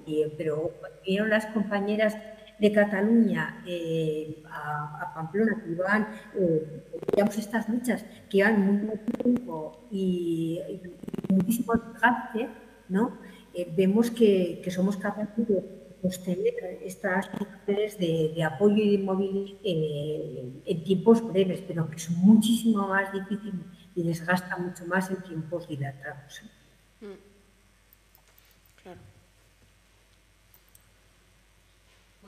intentar ser breve, porque además he visto la hora, son las 8 y cuarto y a las 9 menos 5, si no me equivoco, Patri, a las 9 menos 5 hay que acabar, ¿no? Vale. Bueno, pues es un poco recoger lo que han dicho las compañeras. Ya, nosotras nos encontramos en una situación en la que, nosotras digo todas, ¿no? Eh, Gijón 2017, eh, San Cugat 2018, Manresa 2019, las compañeras de Iruña 2021, 8M Madrid 2021. ¿Cómo no nos vamos a cansar? Al margen de que volvemos a que se criminaliza directamente al movimiento feminista, porque conocemos otros casos en donde se pide tanto prisión como una multa muy elevada, pero que no son casos de discriminación por género. Y esto hay que dejarlo claro también, son casos en donde vamos a apoyar a nuestras compañeras y compañeros, pero todo lo que une lo que estamos contando hoy y otros tantos casos que hoy nos han mencionado es que es un ataque directo al movimiento feminista barra sindicalista, como lo queramos denominar porque viene sucediendo, aunque haya habido casos anteriores, pero en este caso con incidencia a los cuerpos feminizados desde 2017. ¿Qué ocurre? Pues que, por ejemplo, movimientos, contaba la compañera, un grupo de movilización más chiquitillo, pero aquí en Madrid, que de pronto como que ha estallado, ¿no? Con el miedo este de eh, se va a institucionalizar, no, día, no, que al final nos han denegado todo, contamos con un montón de compañeras que que, tienen todas las edades, es un movimiento muy intergeneracional. Entonces tú cuéntale a una señora de 70 años eh, que le han denegado la concentración de 2021 por querer dar un paseo con sus amigas por Colmenarejo, que vuelva a solicitar o que esté en una asociación donde se solicite otro recorrido eh, que le puedan denegar y que pueda incurrir en multa, 2021 por salud pública, me da igual, 2024 por ley mordaza o desobediencia civil. Entonces, claro, nosotras con esto andamos con mucho ojo porque no queremos, desde legal siempre lo decimos, como decirle a las compañeras que no hagan lo que quieran hacer, guiño, guiño, codazo, codazo. En plan, pues que si de pronto se les ha caído un mecherillo, pues hija mía, mala suerte. Pero tampoco queremos animar a las compañeras a que alegría. Entonces estamos en una posición como complicada. Yo creo que esto se combate de alguna manera, que creo que luego está la pregunta, pero así resuelvo un poco y compro vocal, como con mucha charla y con, con mucha información. Entonces, nosotras ahora mismo nos encontramos en este problema. Es como, dejamos de hablar de que nos han denegado y no hacemos fuerza, aunque sea algo que queramos que sea como más fuerte, que tenga más comunicación y que se sepa más, eh, para que así las compañeras no tengan miedo, o eh, hacemos la batalla porque nos han criminalizado por ser mujeres y han denegado 64 concentraciones. Entonces, bueno, también esto pasa un poco, apuntaba, no es exactamente igual, pero el cansancio de las luchas, yo digo que Militar en un espacio amplio o en una condena como la que estáis relatando es aburrido y lo que digo como aburrido es como, claro, tú no vas a estar haciendo cosas nuevas, teniendo charlas nuevas, publicando artículos nuevos, tú vas a estar a lo que estás y tienes que tener fuerza y tienes que encontrar la manera en colectivo de, mantener un poco eh, viva esa llama de solidaridad. Y esta es la parte complicada. Y lo vemos también en el 8 de marzo, como todos los que estamos aquí, todas las que estamos aquí, vamos al 8 de marzo. Yo creo que todas las que estamos aquí también vamos a ir al 28 de septiembre, pero pasa con 28 de septiembre el aborto. El 24 de septiembre, el 24 de septiembre van a ir todas y más. Van a ir todas. Eh, el 25N, el Día de las Violencias, cuando se generan actividades ¿no? en barrios y pueblos y demás. O sea, como que también hay que revisarnos un poquito desde abajo, no solamente como cuando hay, o sea, como, cómo actuamos cuando hay concentraciones feministas, que tanto se nos llena la boca de decir que todas somos feministas y que estamos con todo y que nos apoyamos. Con concentraciones, con reuniones, pues a lo mejor lo inteligente, como decía la compañera, es decir, pausa en colectivo y en común y volvemos en común también, pero no solamente apuntarnos a la, a la cámara o al artículo. Entonces, bueno, un poco como hablando de, de fuerzas feministas y demás, como que sí que quería recalcar esta parte. Y bueno, pues sí, la parte del compromiso, la parte de movimientos intergeneracionales y, miento, un último detalle. Este 2022 hemos tenido las primeras detenidas porque dos días antes del 8 de marzo se han hecho unas pintadas delante de la clínica Dator, que es la clínica por excelencia de abortos en Madrid. Van unas chavalas de veintipocos años y las detienen.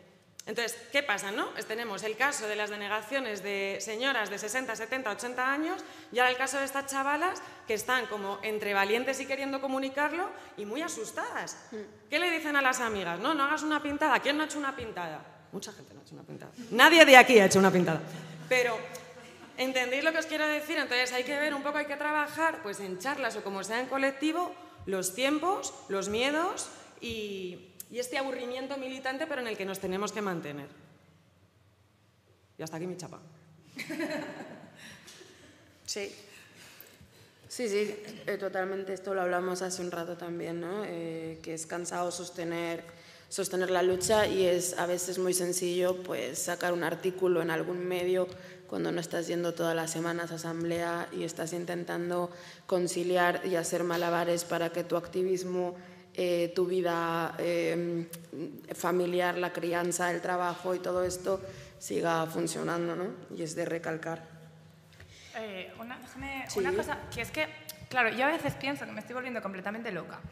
Sí, yo, yo lo digo con toda la sinceridad del mundo, porque todo esto es verdad, pero yo luego me, me paro a pensarlo y, y, o sea, y digo, claro, estas chicas tienen miedo, vale, no vamos a hablar de pintadas, vamos a hablar en general, en general de la militancia, ¿no? Y entonces hay un momento que el miedo genera miedo. Claro, pero no lo digo solo por la militancia en sentido más estricto de lo que se hace o no se hace en la calle, porque yo he dicho antes, a mí me parece de justicia que cada uno haga y cada una haga lo que quiera, pero que sepa que se enfrenta. Quiero decir, si a mí un compañero o una compañera me dice, mira, quiero hacer una pintada, yo le digo, mira, pues si te pillan, te va a caer una multa, ya miraremos. Oye, yo quiero hacer una barricada. Oye, mira, pues si te pillan, va a pasar. O sea, quiero decir que cada uno dentro de su capacidad militante, de su vida personal, de todas estas cosas, decide lo que hace, pero decide libremente e informado, que parece que es como la base de la sociedad moderna, ¿no? De tú decides con libertad informado y luego eres consecuente también con tus acciones, porque eso también es algo que el movimiento militante debería asumir, de vamos a apoyarte, vamos a darte solidaridad, pero como actúas informado, también eres consecuente con lo que haces. Pero es que hay un momento en el que este generar miedo y generar ruido que es algo que no hemos hablado, porque junto al miedo los medios de comunicación tienden a generar ruido, estamos dando pasos atrás con los derechos legalmente reconocidos. Quiero decir que yo tengo que estar aquí explicando que hacer sindicalismo no es delito y que estoy defendiendo un derecho constitucional. Oiga, que yo voy a clase y digo, el artículo 28.1 reconoce a la Constitución española a que todos tenemos derecho a la libertad sindical. Y claro, luego tengo que sentarme en una mesa y decir, alguien que no ha roto nada, no hay daños, que no ha eh, violentado ni a personas ni a cosas, que ha ejercido un derecho constitucionalmente protegido y que la Constitución además obliga a todos los poderes públicos a promover la realización efectiva del derecho a la libertad sindical, al derecho a igualdad, está enfrentándose a penas de cárcel. Nadie más empieza a pensar de que se nos está yendo algo de las manos, pero no a la militancia sea, quiero decir, eh, eh, vamos a ver, quiero decir, yo peco de, jurista, ¿vale? Yo, tengo, yo estudié Derecho, entonces mi cabeza está estructurada a esto, pero ¿a nadie más le da miedo esto? De decir, coño, que es que no es que estemos diciendo, eh, vamos a ver, no es Barcelona en el año 34, no estamos pegando tiros en las calles, joder, estamos con una pancarta diciendo que a esta mujer no se la cose y que se le paguen las horas que se deben. Entonces, el Estado me tenía que estar protegiendo a mí de este señor que estoy pidiendo que se cumpla la reforma laboral de Mariano Rajoy. Dios mío, soy una revolucionaria. Es que estoy en este punto. Claro, y esto es una reflexión añadida, porque estamos pensando, no, cómo nos apoyamos, cómo nos, cómo nos acuerpamos, porque es necesario, porque es cansado, pero alguien tendría que dar una vuelta de tuerca a esta historia y decir, oye, que lo revolucionario que estoy haciendo es pedir que se aplique una ley aprobada por el Partido Popular. Vale, entonces estamos en este punto. Entonces que luego me hablen y vayamos a hablar de lo que pasa en Venezuela, de no sé qué, no sé qué más, de las democracias libres. Hola, ya no voy a hablar del Estado social, el Estado de Derecho. ¿A alguien le suena esto? Es que yo, a veces tengo esa sensación y a mí me cansa muchísimo.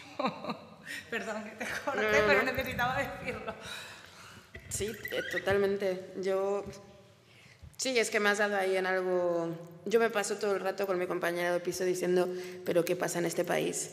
O sea, ya es evidente que no sé de este país, tampoco vengo de yo que sé dónde, pero, pero sí, a mí me asombra muchísimo, por ejemplo, que haya una ley como la ley Mordaza y no esté ya eh, todo el Estado español incendiado.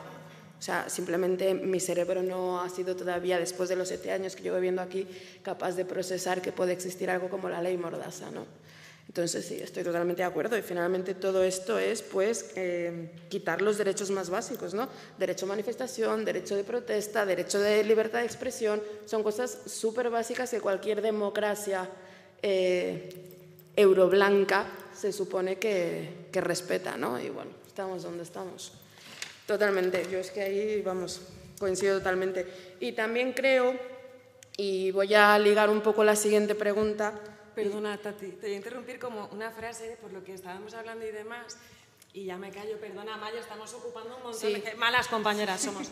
Acércate el micro. Como lo que estabais comentando, y es que es toda la, toda la razón, yo estoy aquí ya como en mi casa, es como, claro, ¿cómo articulamos no, que no haya estos miedos? Como con quién y para quién, porque volvemos a lo mismo. Hay un movimiento intergeneracional muy grande. Yo puedo desde legal dar charlas y explicar que es una sanción administrativa y un delito penal, pero puedo dar charlas a qué franja de edad.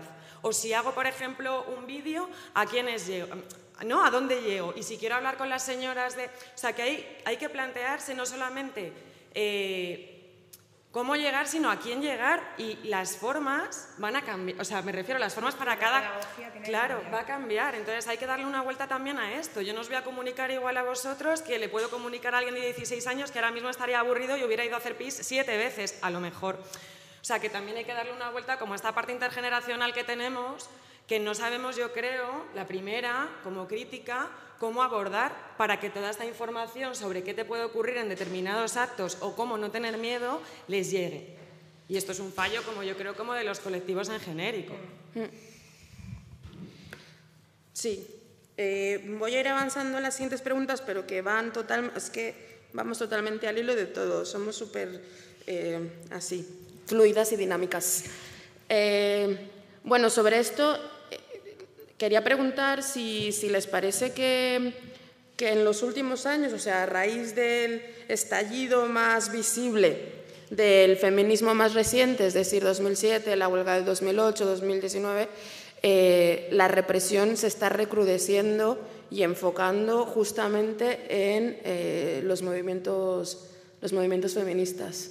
O sea, si ahora, no sé quién empieza, ah, empiezas tú. Sí, venga, que, responda Maya que está ahí. Em, se me ha ido un poco, pero sí, no, que parecía durante algún tiempo que, bueno, que las feministas pues íbamos a hacer algo ahí un ratito, pero que luego se nos iba a pasar un poco la euforia de las camisetas moradas y, ¿no? y ya estaría. Pero que cuando se ha visto eh, el músculo que están ganando los feminismos, pues justamente la represión se está cebando más hacia ahí, ¿no? Un poco va por ahí mi pregunta. Eh, Amaya.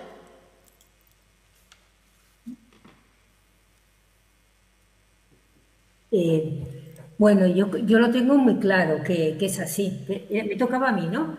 en,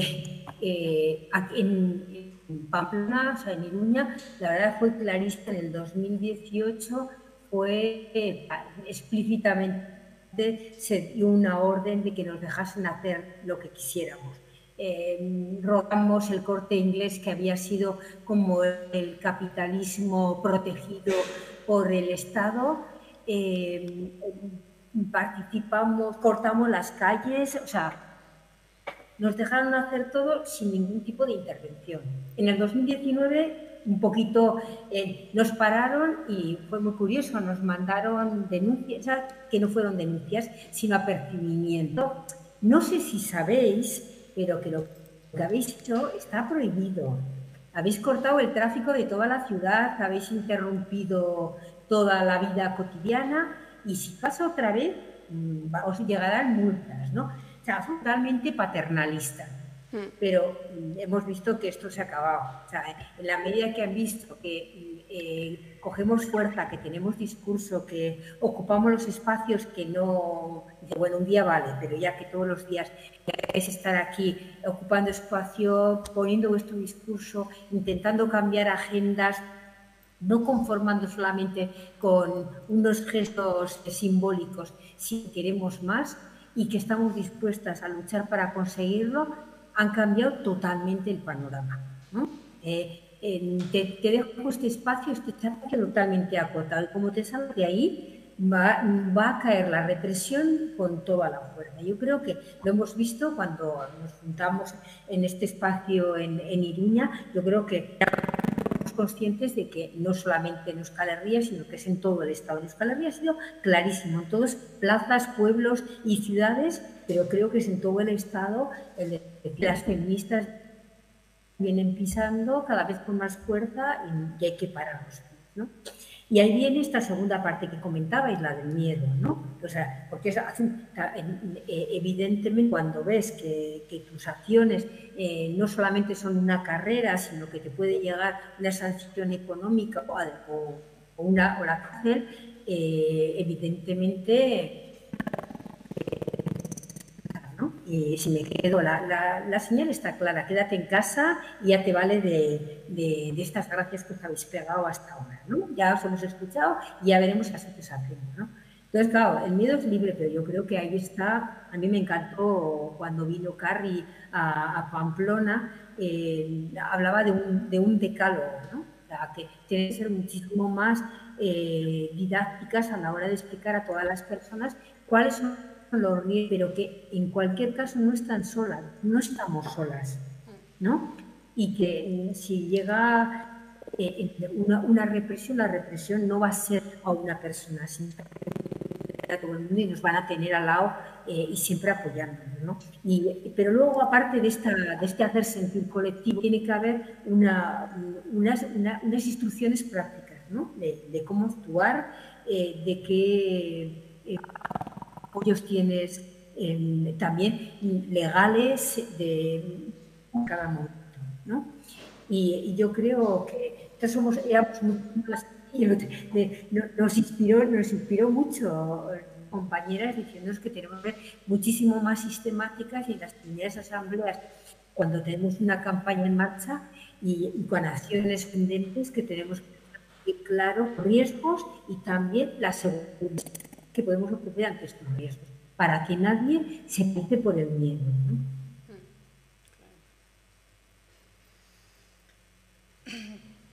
A ver, yo eh, creo y entiendo que no es, vamos a ver, que no es porque sea el feminismo, que el Estado, la tendencia natural que tiene es a cuando un movimiento social cobra fuerza y no es reconducible, o antes de intentar reconducirlo, porque lo dije antes, es, se reprime. O sea, aquí hay dos opciones. El capitalismo ha sobrevivido un siglo largo porque tiene esta capacidad de, como de transformarse. ¿no? Entonces, intento reabsorber una parte y lo que no puedo reabsorber lo reprimo. Entonces, ¿cuál ha sido el cambio del feminismo?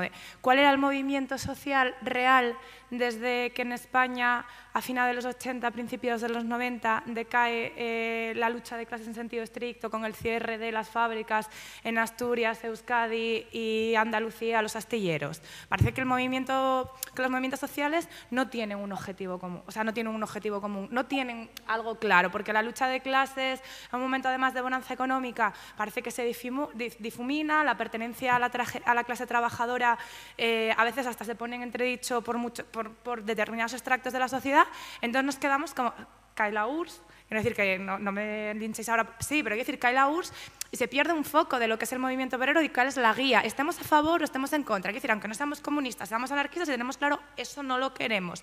Pero tenemos algo hacia lo que proyectarnos. ¿Qué pasa en los 90? No tenemos nada.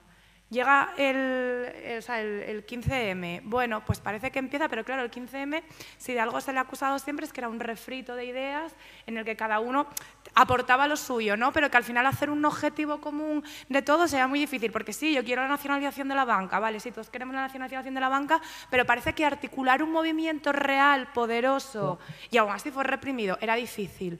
Pero detrás de eso llega el feminismo. El feminismo es intergeneracional, es el, bueno, el feminismo de clase arrolla, quiero decir, las mujeres todas se identifican con el feminismo y encima estamos creando algo que no habíamos logrado, por ejemplo, con el movimiento sufragista, que son los aliados. O sea, ahora ellos también son feministas. Y es muy difícil no decir no voy a apoyar esto. ¿Qué hace el Estado? Se me escapa de las manos. ¿Cuál es el sujeto político activo a partir de 2017? Las mujeres.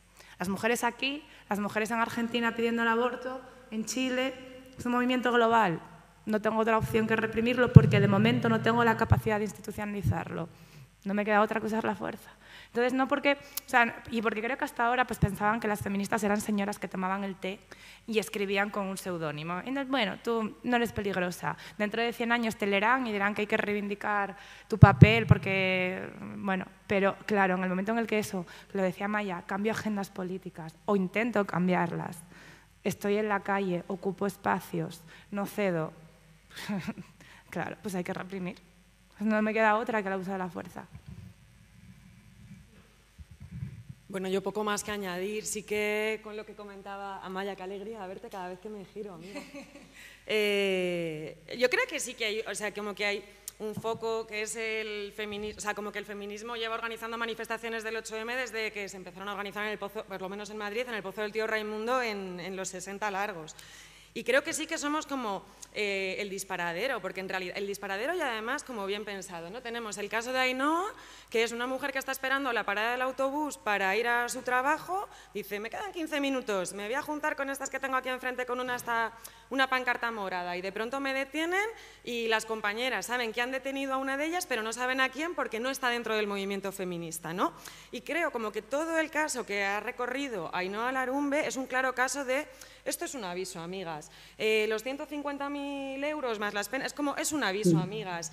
Eh, Manresa, San Cugat, es como, es un aviso, amigas. Que hacéis un reclama por la noche con pancartas desde 2017 en Madrid, cortáis la Gran Vía, todo lo que no se puede hacer, nos da igual, son las chicas. O sea, que nosotras hemos tenido esa sensación aquí cuando hemos tenido manifestaciones masivas el 7 por la noche. Es como, las chicas, eh, da igual lo que hagan, cortan la castellana, las chicas, las chicas. Pero mañana, mira, tres detenidas y, a ver quién vuelve mañana a, eh, no sé, hacer un piquete en una pastelería o a ver quién mañana, eh, Ainhoa y sus amigas, fuera del movimiento feminista, antes de que esto ocurriese, eh, se meten a una manifestación, ni siquiera a gritar, como un poco a estar. O sea, como que creo que sí que somos como el disparadero total y claramente es porque somos mujeres. Yo no me imagino un reclama mixto en el que no haya eh, detenciones por ocupar la Gran Vía, un reclama mixto en el que no haya detenciones por ocupar la Castellana o que vayan con antorchas y no hay todos de negro. No me lo imagino, pero nosotras sí, porque somos las chicas. Entonces, como somos las chicas, los avisos que nos dan son estas multas, estas penas, esta gente que no está dentro del movimiento y que ahora no va a querer participar. Esto va, sí, sí, totalmente. Eh, yo estoy moderando, pero voy a añadir algo. Eh, creo, que, mm, creo que además eh, los feminismos hoy día son muy plurales, ¿no? Son, o sea, no es algo nuevo, es decir, esto viene desde hace muchísimo.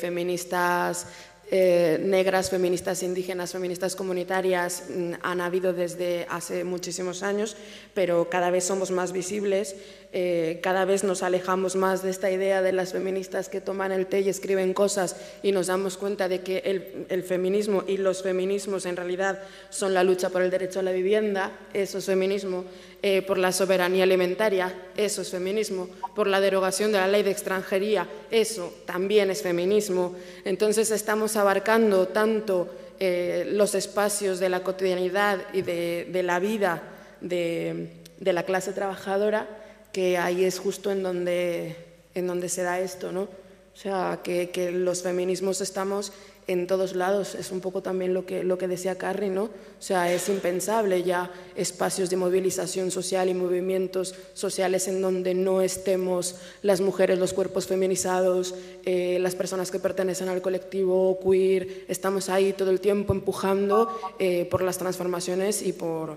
por los derechos básicos de la clase trabajadora, porque somos la clase trabajadora. Entonces, es evidente que, que estemos ahora en el foco, ¿no? Me he respondido a mí misma. Pues ya estaría. No, eh, bueno, pues por ir cerrando y a lo mejor abrir alguna pregunta al público, eh, voy a empezar otra vez, ya, voy a empezar otra vez por Amaya, porque pues mira, eh, ¿qué aprendizajes podemos sacar de, esto? ¿Qué aprendizajes ha sacado cada una de ustedes y su colectivo de este proceso? Eh, qué necesitamos y sobre todo cómo podemos ir avanzando en común, hacia dónde vamos. Tenemos una, una perspectiva, tenéis una perspectiva cada una en, en, su colectivo, podemos aglutinarnos y avanzar como una sola, aunque todas tengamos especificidades. No sé, eh, vamos cerrando por ahí. Amaya. Bueno, yo creo que, el aprendizaje que hemos hecho en estos procesos represivos, sobre todo, es que no estamos solas, ¿no? O sea, eh, que de que a veces no las fuerzas, pues porque o sea, todos los que tú, todo nombrabas ahora, ¿no? Eh, son casi infinitos tenemos que, tener unas fuerzas prácticamente titánicas para lograr, porque el feminismo tiene que ser antirracista, porque, porque evidentemente no puede ser capacitista, porque tenemos que proteger también la tierra. Todo el esfuerzo que nos supone queremos abarcar como mujeres feministas, eh, de todas maneras, es una tarea titánica, pero nuestra mayor fortaleza. ¿no? y lo importante es que verte que en estos momentos de, agresión eh, se forman eh, apoyos y solidaridades muy importantes, ¿no? que el trabajo en red que ha sido trabajado tiene su fruto en los momentos más necesarios. ¿no? Y, y bueno, yo creo que además eh, tenemos muy claro que tenemos el mismo enemigo ¿no? en todos los movimientos sociales y que tenemos que además aunar nuestras luchas y fragmentarlas. ¿no? Y que, bueno, como feministas, eh, la, autodefensa feminista es nuestra mejor y, nada, hay que, que, hay que seguir eh, tomando, siguiendo las redes, tomando la calle y aprendiendo y avanzando, ¿no? Y aprendiendo también de las luchas. Ha sido muy interesante este tema de, colectivizar nuestras, nuestras luchas, de aprender las unas de, las otras y compartir estas experiencias para hacernos más fuertes. Totalmente. Carrie, y, que cierre Alba. Bueno, yo como aprendizaje, así como el más genérico para no comer más tiempo y así como, pues puedes ahí cerrar tú y hablar y hablar más y demás y cómo dar tu punto de vista. Eh, yo creo que el aprendizaje es aprender a escuchar, a ceder y, y, que nos tenemos que quedar con esto, que cuando llevas un tiempo en un movimiento o acabas de entrar, es muy fácil pensar que estás en un grupo de colegas o de amigas en donde puedes alzar la voz y pelear y confrontar, pero como aprendizaje tanto de un tiempo a esta parte como lo que a mí por lo menos me queda, y entiendo que a todas, pondría en el centro el saber ceder y el saber que el llegar a consensos no es algo inmediato y que a veces no hace falta llegar a ellos. Si no tenemos capacidad para ceder, para consensuar, para escucharnos, para intentar no discutir, no vamos a llegar a ninguna parte. Los movimientos se van a perder en el camino. Entonces, como que aprendizaje para futuro eh, aprender a escucharnos un poco y a, intentar eh, rebajar los disensos que pueda haber en cualquier colectivo. Bueno, yo eh, soy terriblemente pesimista y entonces mis compañeros del sindicato me dicen, oye, pero cuando des charlas, que la gente no se vaya de bajona, porque es que queremos que la gente milite, no al revés. Entonces, entonces yo siento mucho lo que voy a decir porque es, porque es pesimista, pero también es una llamada de atención a todas, ¿vale? Para mí el aprendizaje principal de, de estos procesos, de todos, a pesar de que comparto tanto la opinión de Maya como la de Carrie, me parece que son necesarias, me parece que aquí hay un aprendizaje que tiene que pesar por encima de los otros. Y es que no podemos dar nada por supuesto, porque el espacio que cedemos es espacio que perdemos. ¿vale? Entonces nosotros pensamos, quiero decir, yo he crecido eh, pensando que vivo en una democracia, que hay determinados derechos que están asentados y que no se pierden. Es tan sencillo es que es tan sencillo como dar un paso atrás, que es que además no hace falta que ni siquiera jurídicamente desaparezcan. Crecen otra red alrededor de, trampas del Estado, de las instituciones, de la policía, que hace que sean impracticables, por lo tanto los hemos perdido. Entonces, sobre todo a la generación, quiero decir, yo esto a, mis padres no tengo que decírselo, porque han vivido el tránsito, pero esa generación y, y, sobre todo esa gente que tiene 20 años, que dices tú, claro, ¿cómo le dices a una niña que le han puesto una multa cuando tiene 18 años y parece que es el fin del mundo que te pongan 500 euros de multa? Claro, es que eso es algo que hemos perdido, porque el miedo ha ocupado un espacio, un espacio que antes era nuestro. Entonces, parece, yo le decía, y no era una crítica al feminismo clásico, ¿eh? Dios me libre, pero quiero decir, parece que a veces era una cosa de señoras que escribían y teorizaban y entonces no eran peligrosas. Entre otras cosas, porque nos entendíamos y nos reconocíamos entre nosotras, pero al resto del mundo le dábamos igual. Que posiblemente igual es lo que el movimiento social feminista está haciendo ahora, está volviendo a forzar un espacio que habíamos retrocedido, pero de verdad, en el momento en el que cedemos un espacio es un espacio que perdemos. Y entonces parecía que en, el año 2000 era impensable decir, no, ¿cómo se va a prohibir el derecho de manifestación o reunión? ¿Cómo se va a ilegalizar un sindicato? Oye, hay una ley de partidos políticos que permite ilegalizar partidos políticos y no se la van a aplicar a Vox. Claro, y está ahí y no se ha derogado.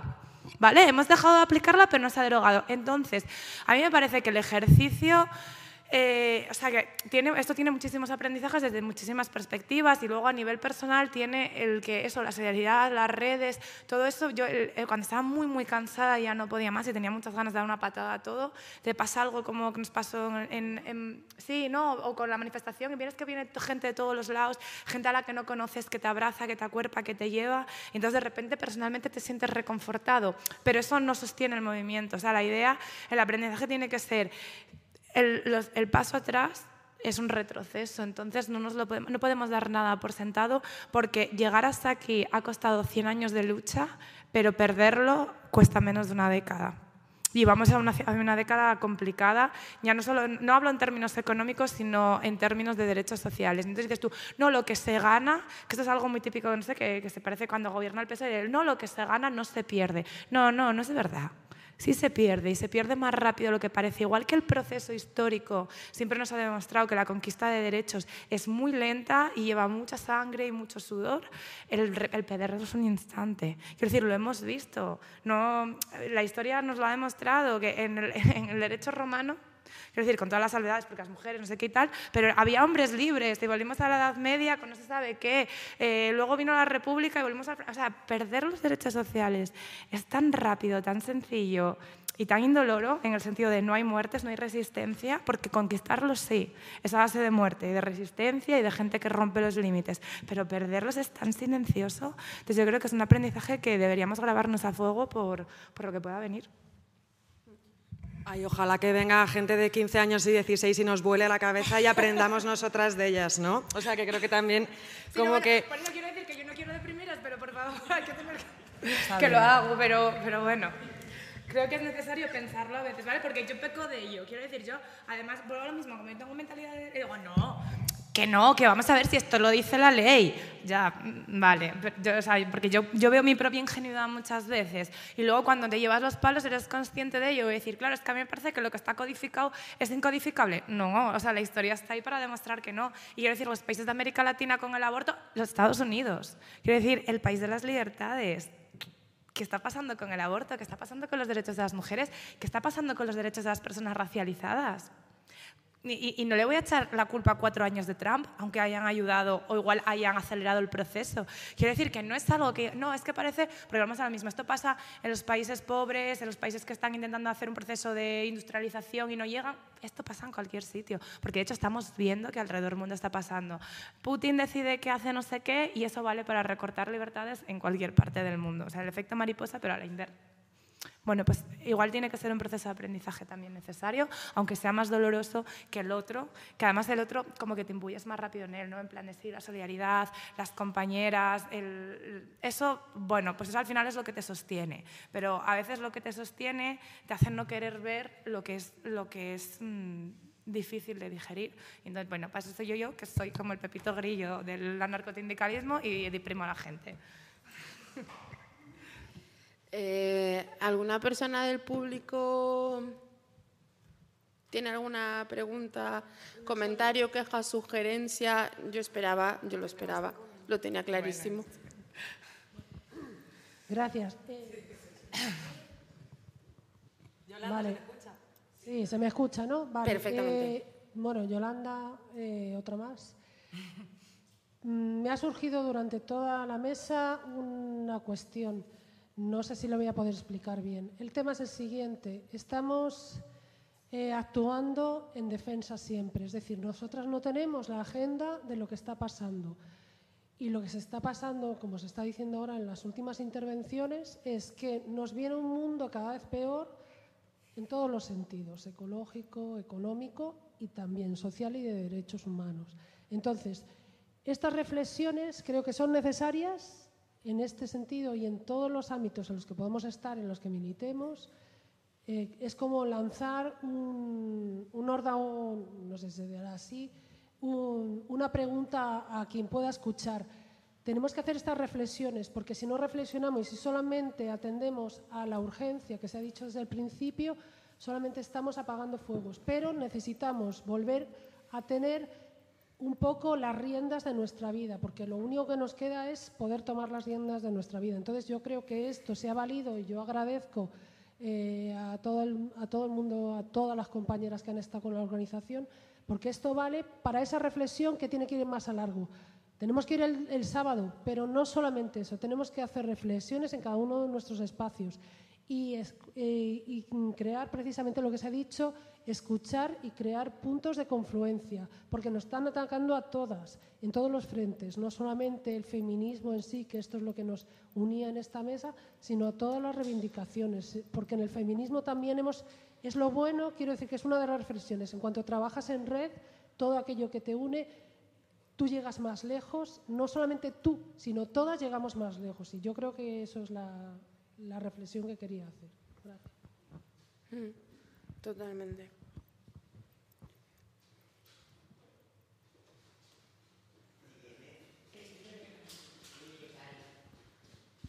Hola, eh, bueno, yo soy Eric, eh, nos ha invitado eh, Celiaco y Yoli de la CNT. Eh, yo vengo de Visión Trans, es una asociación de Aragón, pero también estamos en la plataforma trans. Quería agradeceros, la verdad, el trabajo que estáis haciendo con todas las compañeras y la red que, que estáis acuerpando para, para poder protegerlas y también me gustaría preguntar, sé que es complicado en medio de todo el mogollón, pero ¿habéis podido mm, plantear qué posibilidades hay de anticiparse a que pueda llegar a pasar, aparte de toda la información, aparte de la recaudación masiva para poder paliar todo, todo este caos en el que están metiendo movimiento sindical que es legítimo y es digno y es necesario? A ver. A ver, Alba. No, anticiparnos, ahora ya no cabe nada. Quiero decir, es que el problema es que no puede. ¿El qué? Ah, sí, claro. No, el problema ahora es. Claro, aquí hay un momento en el que tenemos que separar, que no lo he dicho porque bueno, se nos ha habido muchas cosas, lo, o sea, lo personal de lo sindical, ¿vale? Nuestro objetivo inicial en este momento y lo que nos preocupa, la inmediatez de lo que nos preocupa es que no entren en la cárcel. Por, por, una cuestión personal, quiero decir, son seis personas con nombres y apellidos con unas vidas. A nivel, a nivel sindical, vamos a ir a Estrasburgo. O sea, esto es eh, quiero decir, aquí hay que separar dos planos. En el momento en el que haya sentencia del Supremo, hay que mirar la manera en la que ellas no cumplan, que será la urgencia, y eso además se va a dirimir muy, muy rápido, porque al final es una ejecución de sentencia, se dirime rápido.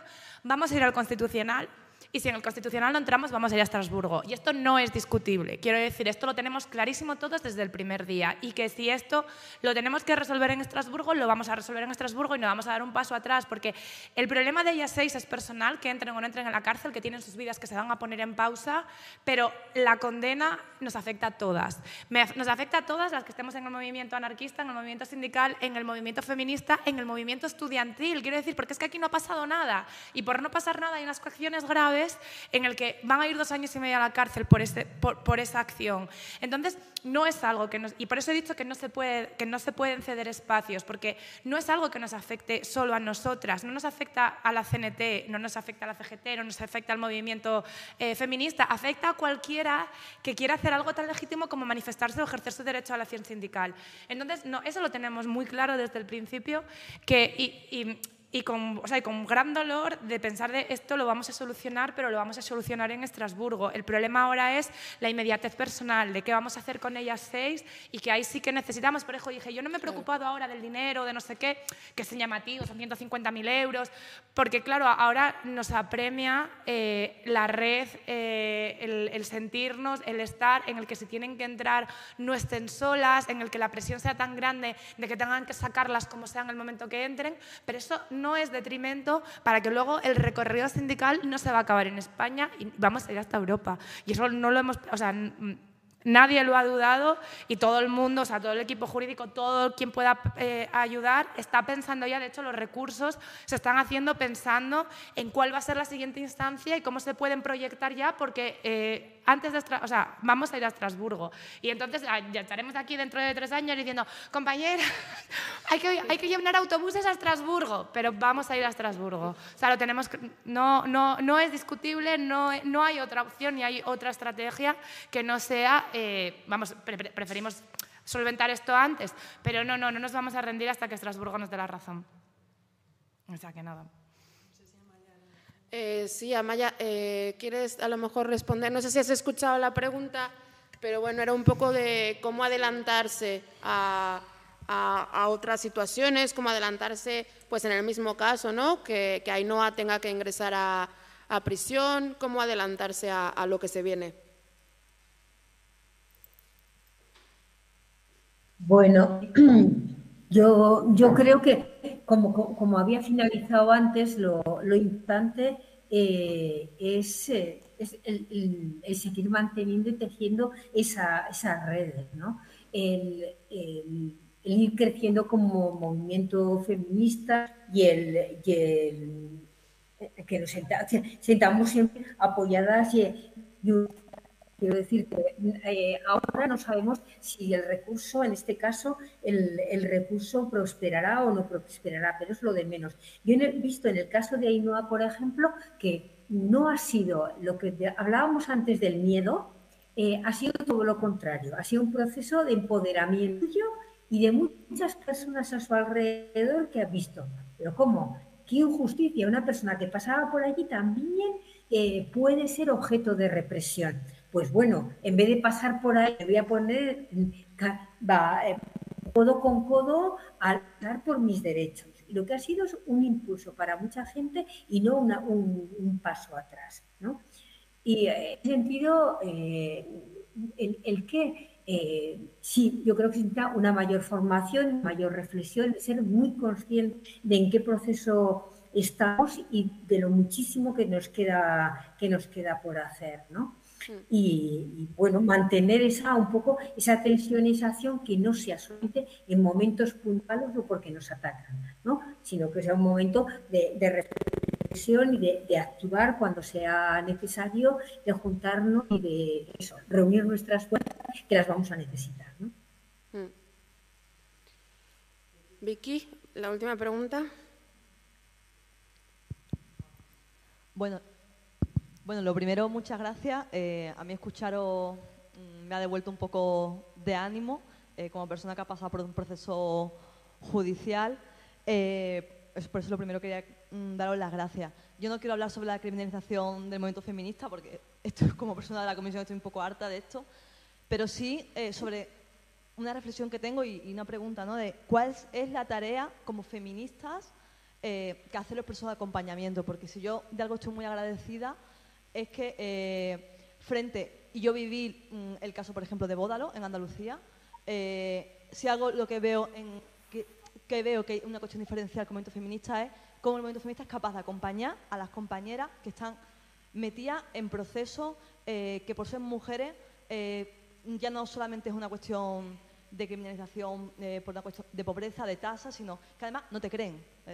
y, yo lo veo en mis carnes, de que no te crean en, en, un caso y que compañeras no solo me hayan acompañado en el proceso, sino que me hayan dado de comer para poder continuar adelante. ¿no? Entonces, mi pregunta es, ¿cómo acompañamos en estos procesos de desánimo, porque es que son muy largos donde se nos va la salud mental. Y yo a veces pienso, yo digo, yo hoy tenía otra cosa que hacer, digo, no, no, yo tengo que ir porque es que esto, tengo que ir, es lo que toca. ¿Cómo acompañamos? Eh, no solamente una manifestación tal, porque acompañar en el momento de mm, reacción es muy fácil, pero cómo se acompaña en el momento de desánimo. A mí es una cosa que me, que, me come por dentro de cómo acompañar procesos de desánimo porque son muy largos, ¿no? Y, qué necesitan eh, esas compañeras, ¿no?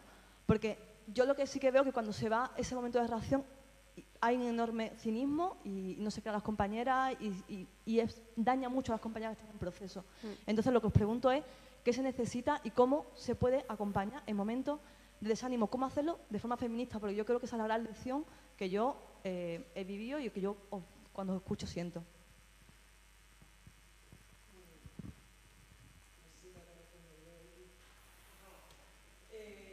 O sea, no, no, claro, voy a responder yo, pero es que, claro, Vicky es muy amiga mía, es el proceso por el que ha pasado. Yo creo que no hay una respuesta como correcta, porque al final cada una vive el proceso a su manera y como que no, que no hay a lo mejor una, una respuesta certera como para la cuestión que plantea. Así que creo que es muy importante que no podemos olvidarnos de la comunicación, el hablar, hablar, hablar, el expresar. Eh, no, la persona que está pasando el duelo, eh, de, qué es lo que necesita, sino preguntar a la gente que estamos alrededor qué necesita nuestra compañera o nuestras compañeras en determinados procesos. Creo que no podemos dejar de lado la comunicación y creo que los acompañamientos se hacen haciendo seguimiento y la persona, como comentaba antes la compañera, en el caso de la Suiza, eh, claro, hay un momento en el que tú no tienes fuerzas, en el que tú no denuncias por acoso, en el que pasan cuatro meses y encima te sientes culpable.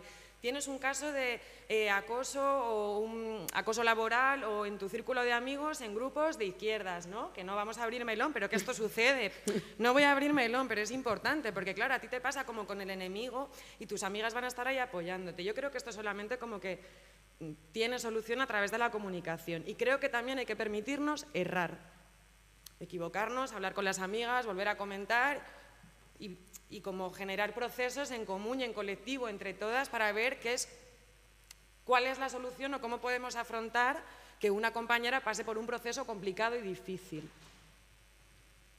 Yo envidio mucho como a los colectivos que tienen ¿no? un, guion sobre procesos, sobre cómo acompañar a algunas compañeras. Es que es una pregunta, es que es lo más difícil de hacer, o sea, porque, porque genera frustración en todas, eh, porque quien está acompañando también es difícil, quiero decir, porque puedes no ser la implicada, pero es eh, tus amigas, tu, tu compañera, tu, no sé, quiero decir que aunque no seas directamente la implicada, al final hay un te afecta emocionalmente, a la gente que acompaña al final te afecta emocionalmente. Y creo que el problema principal que tenemos es que no tenemos herramientas y que además no sabemos hacerlo, porque además estamos acostumbradas a que la mayoría venimos de, vamos, de una lucha más sindical, de un modelo más tradicional en el que esto no siquiera se planteaba. Entonces, el feminismo al final lo que hace es introducir al menos las herramientas o que nos planteemos. Quiero decir, nosotros la primera vez cuando fueron las detenidas de la Suiza, hicimos, la primera vez que se detuvieron, antes de que hubiera condenas ni nada, cuando aquel día que las sacaron de casa, hicimos una asamblea de los sentimientos, que terminó con un vaso de agua roto y un portazo. Claro, pero era la primera vez que en, el sindicato se planteaba, vamos a sentarnos y vamos a comunicar cómo nos sentimos por esto, sin saber lo que venía detrás. Entonces, no, no lo sabemos hacer. No, y es posible que de lo peor que hayamos hecho haya sido el acompañamiento. Yo, de hecho, se lo decía a ellas antes y os lo dije de alguna manera a vosotros. A mí me frustra a veces que, creo que en un caso tan, tan escandaloso como lo de la Suiza, no seamos capaces, o sea, quiero decir, da igual que yo venga aquí y hable, porque al final soy una portavoz, no soy la implicada y doy poca pena. Entonces, que a veces es necesario para socializar un conflicto que tú veas lo injusto que es, que son, eso lo que decía antes, cinco mujeres jóvenes con empleos precarios, con una vida, que, o sea, que no son delincuentes, que son gente que estaba apoyando de verdad a otra mujer. Y entonces al final lo que necesitas es poner cara para, como para empatizar. Y eso no son capaces de hacerlo porque no se atreven. Y entonces hay un momento en el que dentro del, acompañamiento genera frustración, en plan de, oye tías, que yo estoy dándome viajes a Madrid, estoy hablando con todo... Es dar un paso y no pueden por lo que sea. Y entonces a ti te genera frustración porque también te lo estás currando, también estás sufriendo la movida, también tal. Y entonces no siempre somos capaces de comunicar, pero bueno, al menos ser conscientes de ello hace el cambio. Pues igual sí, nos hemos equivocado y de hecho yo el otro día hablaba con una de ellas y decía, no, porque a veces parece que no lo agradecemos suficiente, no es eso, es que masticar esto es muy duro. Entonces claro, pues a veces, a veces hay que enfadarse y decir, mira, es que yo también estoy cansada. Y entonces ya te dicen, mira, pues nosotros estamos hiper cansadas, porque aunque no lo digamos, aunque no comuniquemos, pues vivimos con el run run desde hace cinco años de que vamos a entrar en la cárcel. Y entonces, claro, esto a nivel psicológico, pues es que yo prefiero irme de vacaciones que estar otra vez en otra mesa diciendo que voy a entrar en la cárcel, porque psicológicamente necesito ir a Tarifa a hacer surf. Y entonces, a mí me puede estar generando la frustración de, joder, es que estoy dando la cara por ti y tú estás en Tarifa haciendo surf. Pues a veces bueno, pues es, es, que es difícil, es que es muy complejo. Yo creo que el feminismo lo que hace es, al menos que nos lo planteemos. Porque antes, no, quiero decir, antes llegabas a una asamblea y decías esto de hay que acuerpar, hay que crear y te miraban como, ¿estas de qué van? O la creación de los grupos no mixtos, que hay muchas veces que las asambleas no se entienden. Dices tú, bueno, pero es que hay veces que la gente, para comunicar determinadas cosas, necesita saber que el auditorio que va a recibir no le es hostil. Y es algo que todavía no hemos sido capaces de... Porque, ¿por qué valen los grupos no mixtos? Estoy hasta el gorro de oír esto. Porque hay compañeras que se sienten violentadas por la actitud que tenéis. Y entonces, igual es necesario trabajarlo antes, porque para poder hacerlo bien, necesitamos un proceso que no estamos acostumbrados a hacer. Y sí, nos hemos... Yo, yo para mí es lo que peor hemos hecho, porque, no porque tampoco, tampoco estamos acostumbradas, no sabemos, no tenemos herramientas, entonces al final, pues un poco por intuición, un poco pues al final aprendiendo de lo que ha pasado antes, que no, no o sea, lo que decía Gary, no existe... Eh, una solución, ojalá hubiera una respuesta clara. Te dijera, mira, lo hemos hecho mal, pero si hacemos esto lo vamos a hacer bien. Porque además no todo el mundo gestiona igual. Yo tampoco te puedo obligar a comunicar cómo te sientes si tú no quieres comunicar también igual deberíamos empezar a trabajar con compañeras psicólogas, sobre todo cuando hay procesos de cárcel y cosas así, porque claro, eh, asumir cuando no has hecho nada que vas a entrar en la cárcel, eh, o sea, solo el hecho de entrar, ya no que vais a estar los tres años que no van a estar, pero el hecho de decir yo tengo que pausar mi vida para entrar en la cárcel, o sea, pues parar a pensar y que os digan, mañana, por algo que ha pasado hace cinco años, seis, que estés en una situación en la que estamos, vas a entrar en la cárcel. No sé si habéis estado alguna vez dentro de una cárcel, o sea, aunque, aunque o sea, en alguna actividad. Pero, claro, hacer ese proceso, ese trabajo, no sé si estamos ni siquiera capacitadas para hacerlo y también tenemos que buscar otros apoyos, eso, compañeras psicólogas, compañeras presas que hayan estado en cárceles, aunque fueran por otras situaciones, pero aunque solo sea para el proceso que implica entrar eh, en esa situación. Entonces es muy difícil y lo hacemos mal, pero es que estamos aprendiendo. Amaya, no sé si quieres comentar algo para ya ir cerrando, que ya nos hemos pasado un poco sobre cómo, cómo acompañar. Yo, yo simple, bueno, lo único, yo, yo entiendo, por ejemplo, que en este proceso que comenta la compañera, eh, puede haber muchísimas fases y algo en un proceso dilatado. Entonces, en el nuestro sí que hemos hablado de cómo acompañar y cómo ayudar ¿no? en cada momento. El, ver, lo primero, escuchar, ¿no? la descarga emocional de las vivencias que tienes es, muy importante y que haya una actitud de las compañeras que, estén cercanas. ¿no? Para, en nuestro caso con Ainhoa, por ejemplo, muy importante que inmediatamente nuestras compañeras abogadas se ofreciesen para, para ayuntamiento legal en cualquier momento y antes de que ella supiera ya se habían nombrado sus abogadas. ¿no? Eh, eh, y que luego ya ha habido una de las personas que hemos sido más cercanas. A mí me ha tocado más que nada porque eh, sus tías y su tío eran compañeros míos de, trabajo y amigos toda la vida, por lo cual está muy cerca o me conocía personalmente. Entonces, quienes estábamos más cercanas, la abogada, otra Maya, yo y tal, hemos intentado llamarle como este eh, en cualquier momento vamos a activar una campaña, quieres, no, quieres participar en primera línea, quieres estarte, en qué momento estás, quieres estarte atrás. No todo el mundo está en todo momento más. Y luego, lo que sí teníamos claro, que el discurso político del movimiento feminista no es lo que quisiera ella, ¿no? sino que como movimiento lo que pensábamos que era lo más correcto en cada momento. Una persona, sobre todo, que no es mi puede tener un deseo punitivista que no coincida con lo que queremos en el movimiento. Eso también hay que, hay que ver poco. Una cosa es acompañar emocionalmente, tener su protagonismo, pero la, la política la tiene que tener siempre el movimiento. Bueno, pues nos hemos pasado un poquito, pero tampoco mucho. Ya saben que soy un poco toc con cumplir los horarios a rajatabla. Eh, nada, pues agradecer muchísimo a las personas que nos están escuchando a través de YouTube, agradecer muchísimo a las que han venido hoy, otra vez a la maliciosa, agradecer muchísimo a Alba que esté aquí, a Maya que se haya conectado, a Carrie, eh, a todas las compas que, han estado tras la organización de este evento. Y, bueno, decir que, mm, que, el sábado tenemos una jornada de lucha importante, descansar, porque empezamos a las 12, como ya saben, en el Ministerio de Justicia y terminamos ya, ya un poquito más tarde, que después de, de la mani pues tenemos el el cierre ahí en Atocha. Y luego tenemos pues toda la jornada eh, de lucha y festiva al mismo tiempo en la FAL, así que descansar, traer gente, compartir, porque necesitamos agarrar fuerzas, porque el sábado tenemos que efectivamente hacer una demostración de solidaridad y de fuerza eh, que sea clara, que se vea que no vamos a dar ni un paso atrás, que hacer sindicalismo no es delito, que defender nuestros derechos no es delito, que ser feministas no es delito, sino que hoy día en las condiciones materiales en las que vivimos la clase trabajadora es una obligación. Así que muchísimas gracias otra vez. Venir el sábado, a quienes no vengan, yo personalmente les voy a retirar la palabra. Eh, y nada, muchísimas gracias y ni un paso atrás, compas.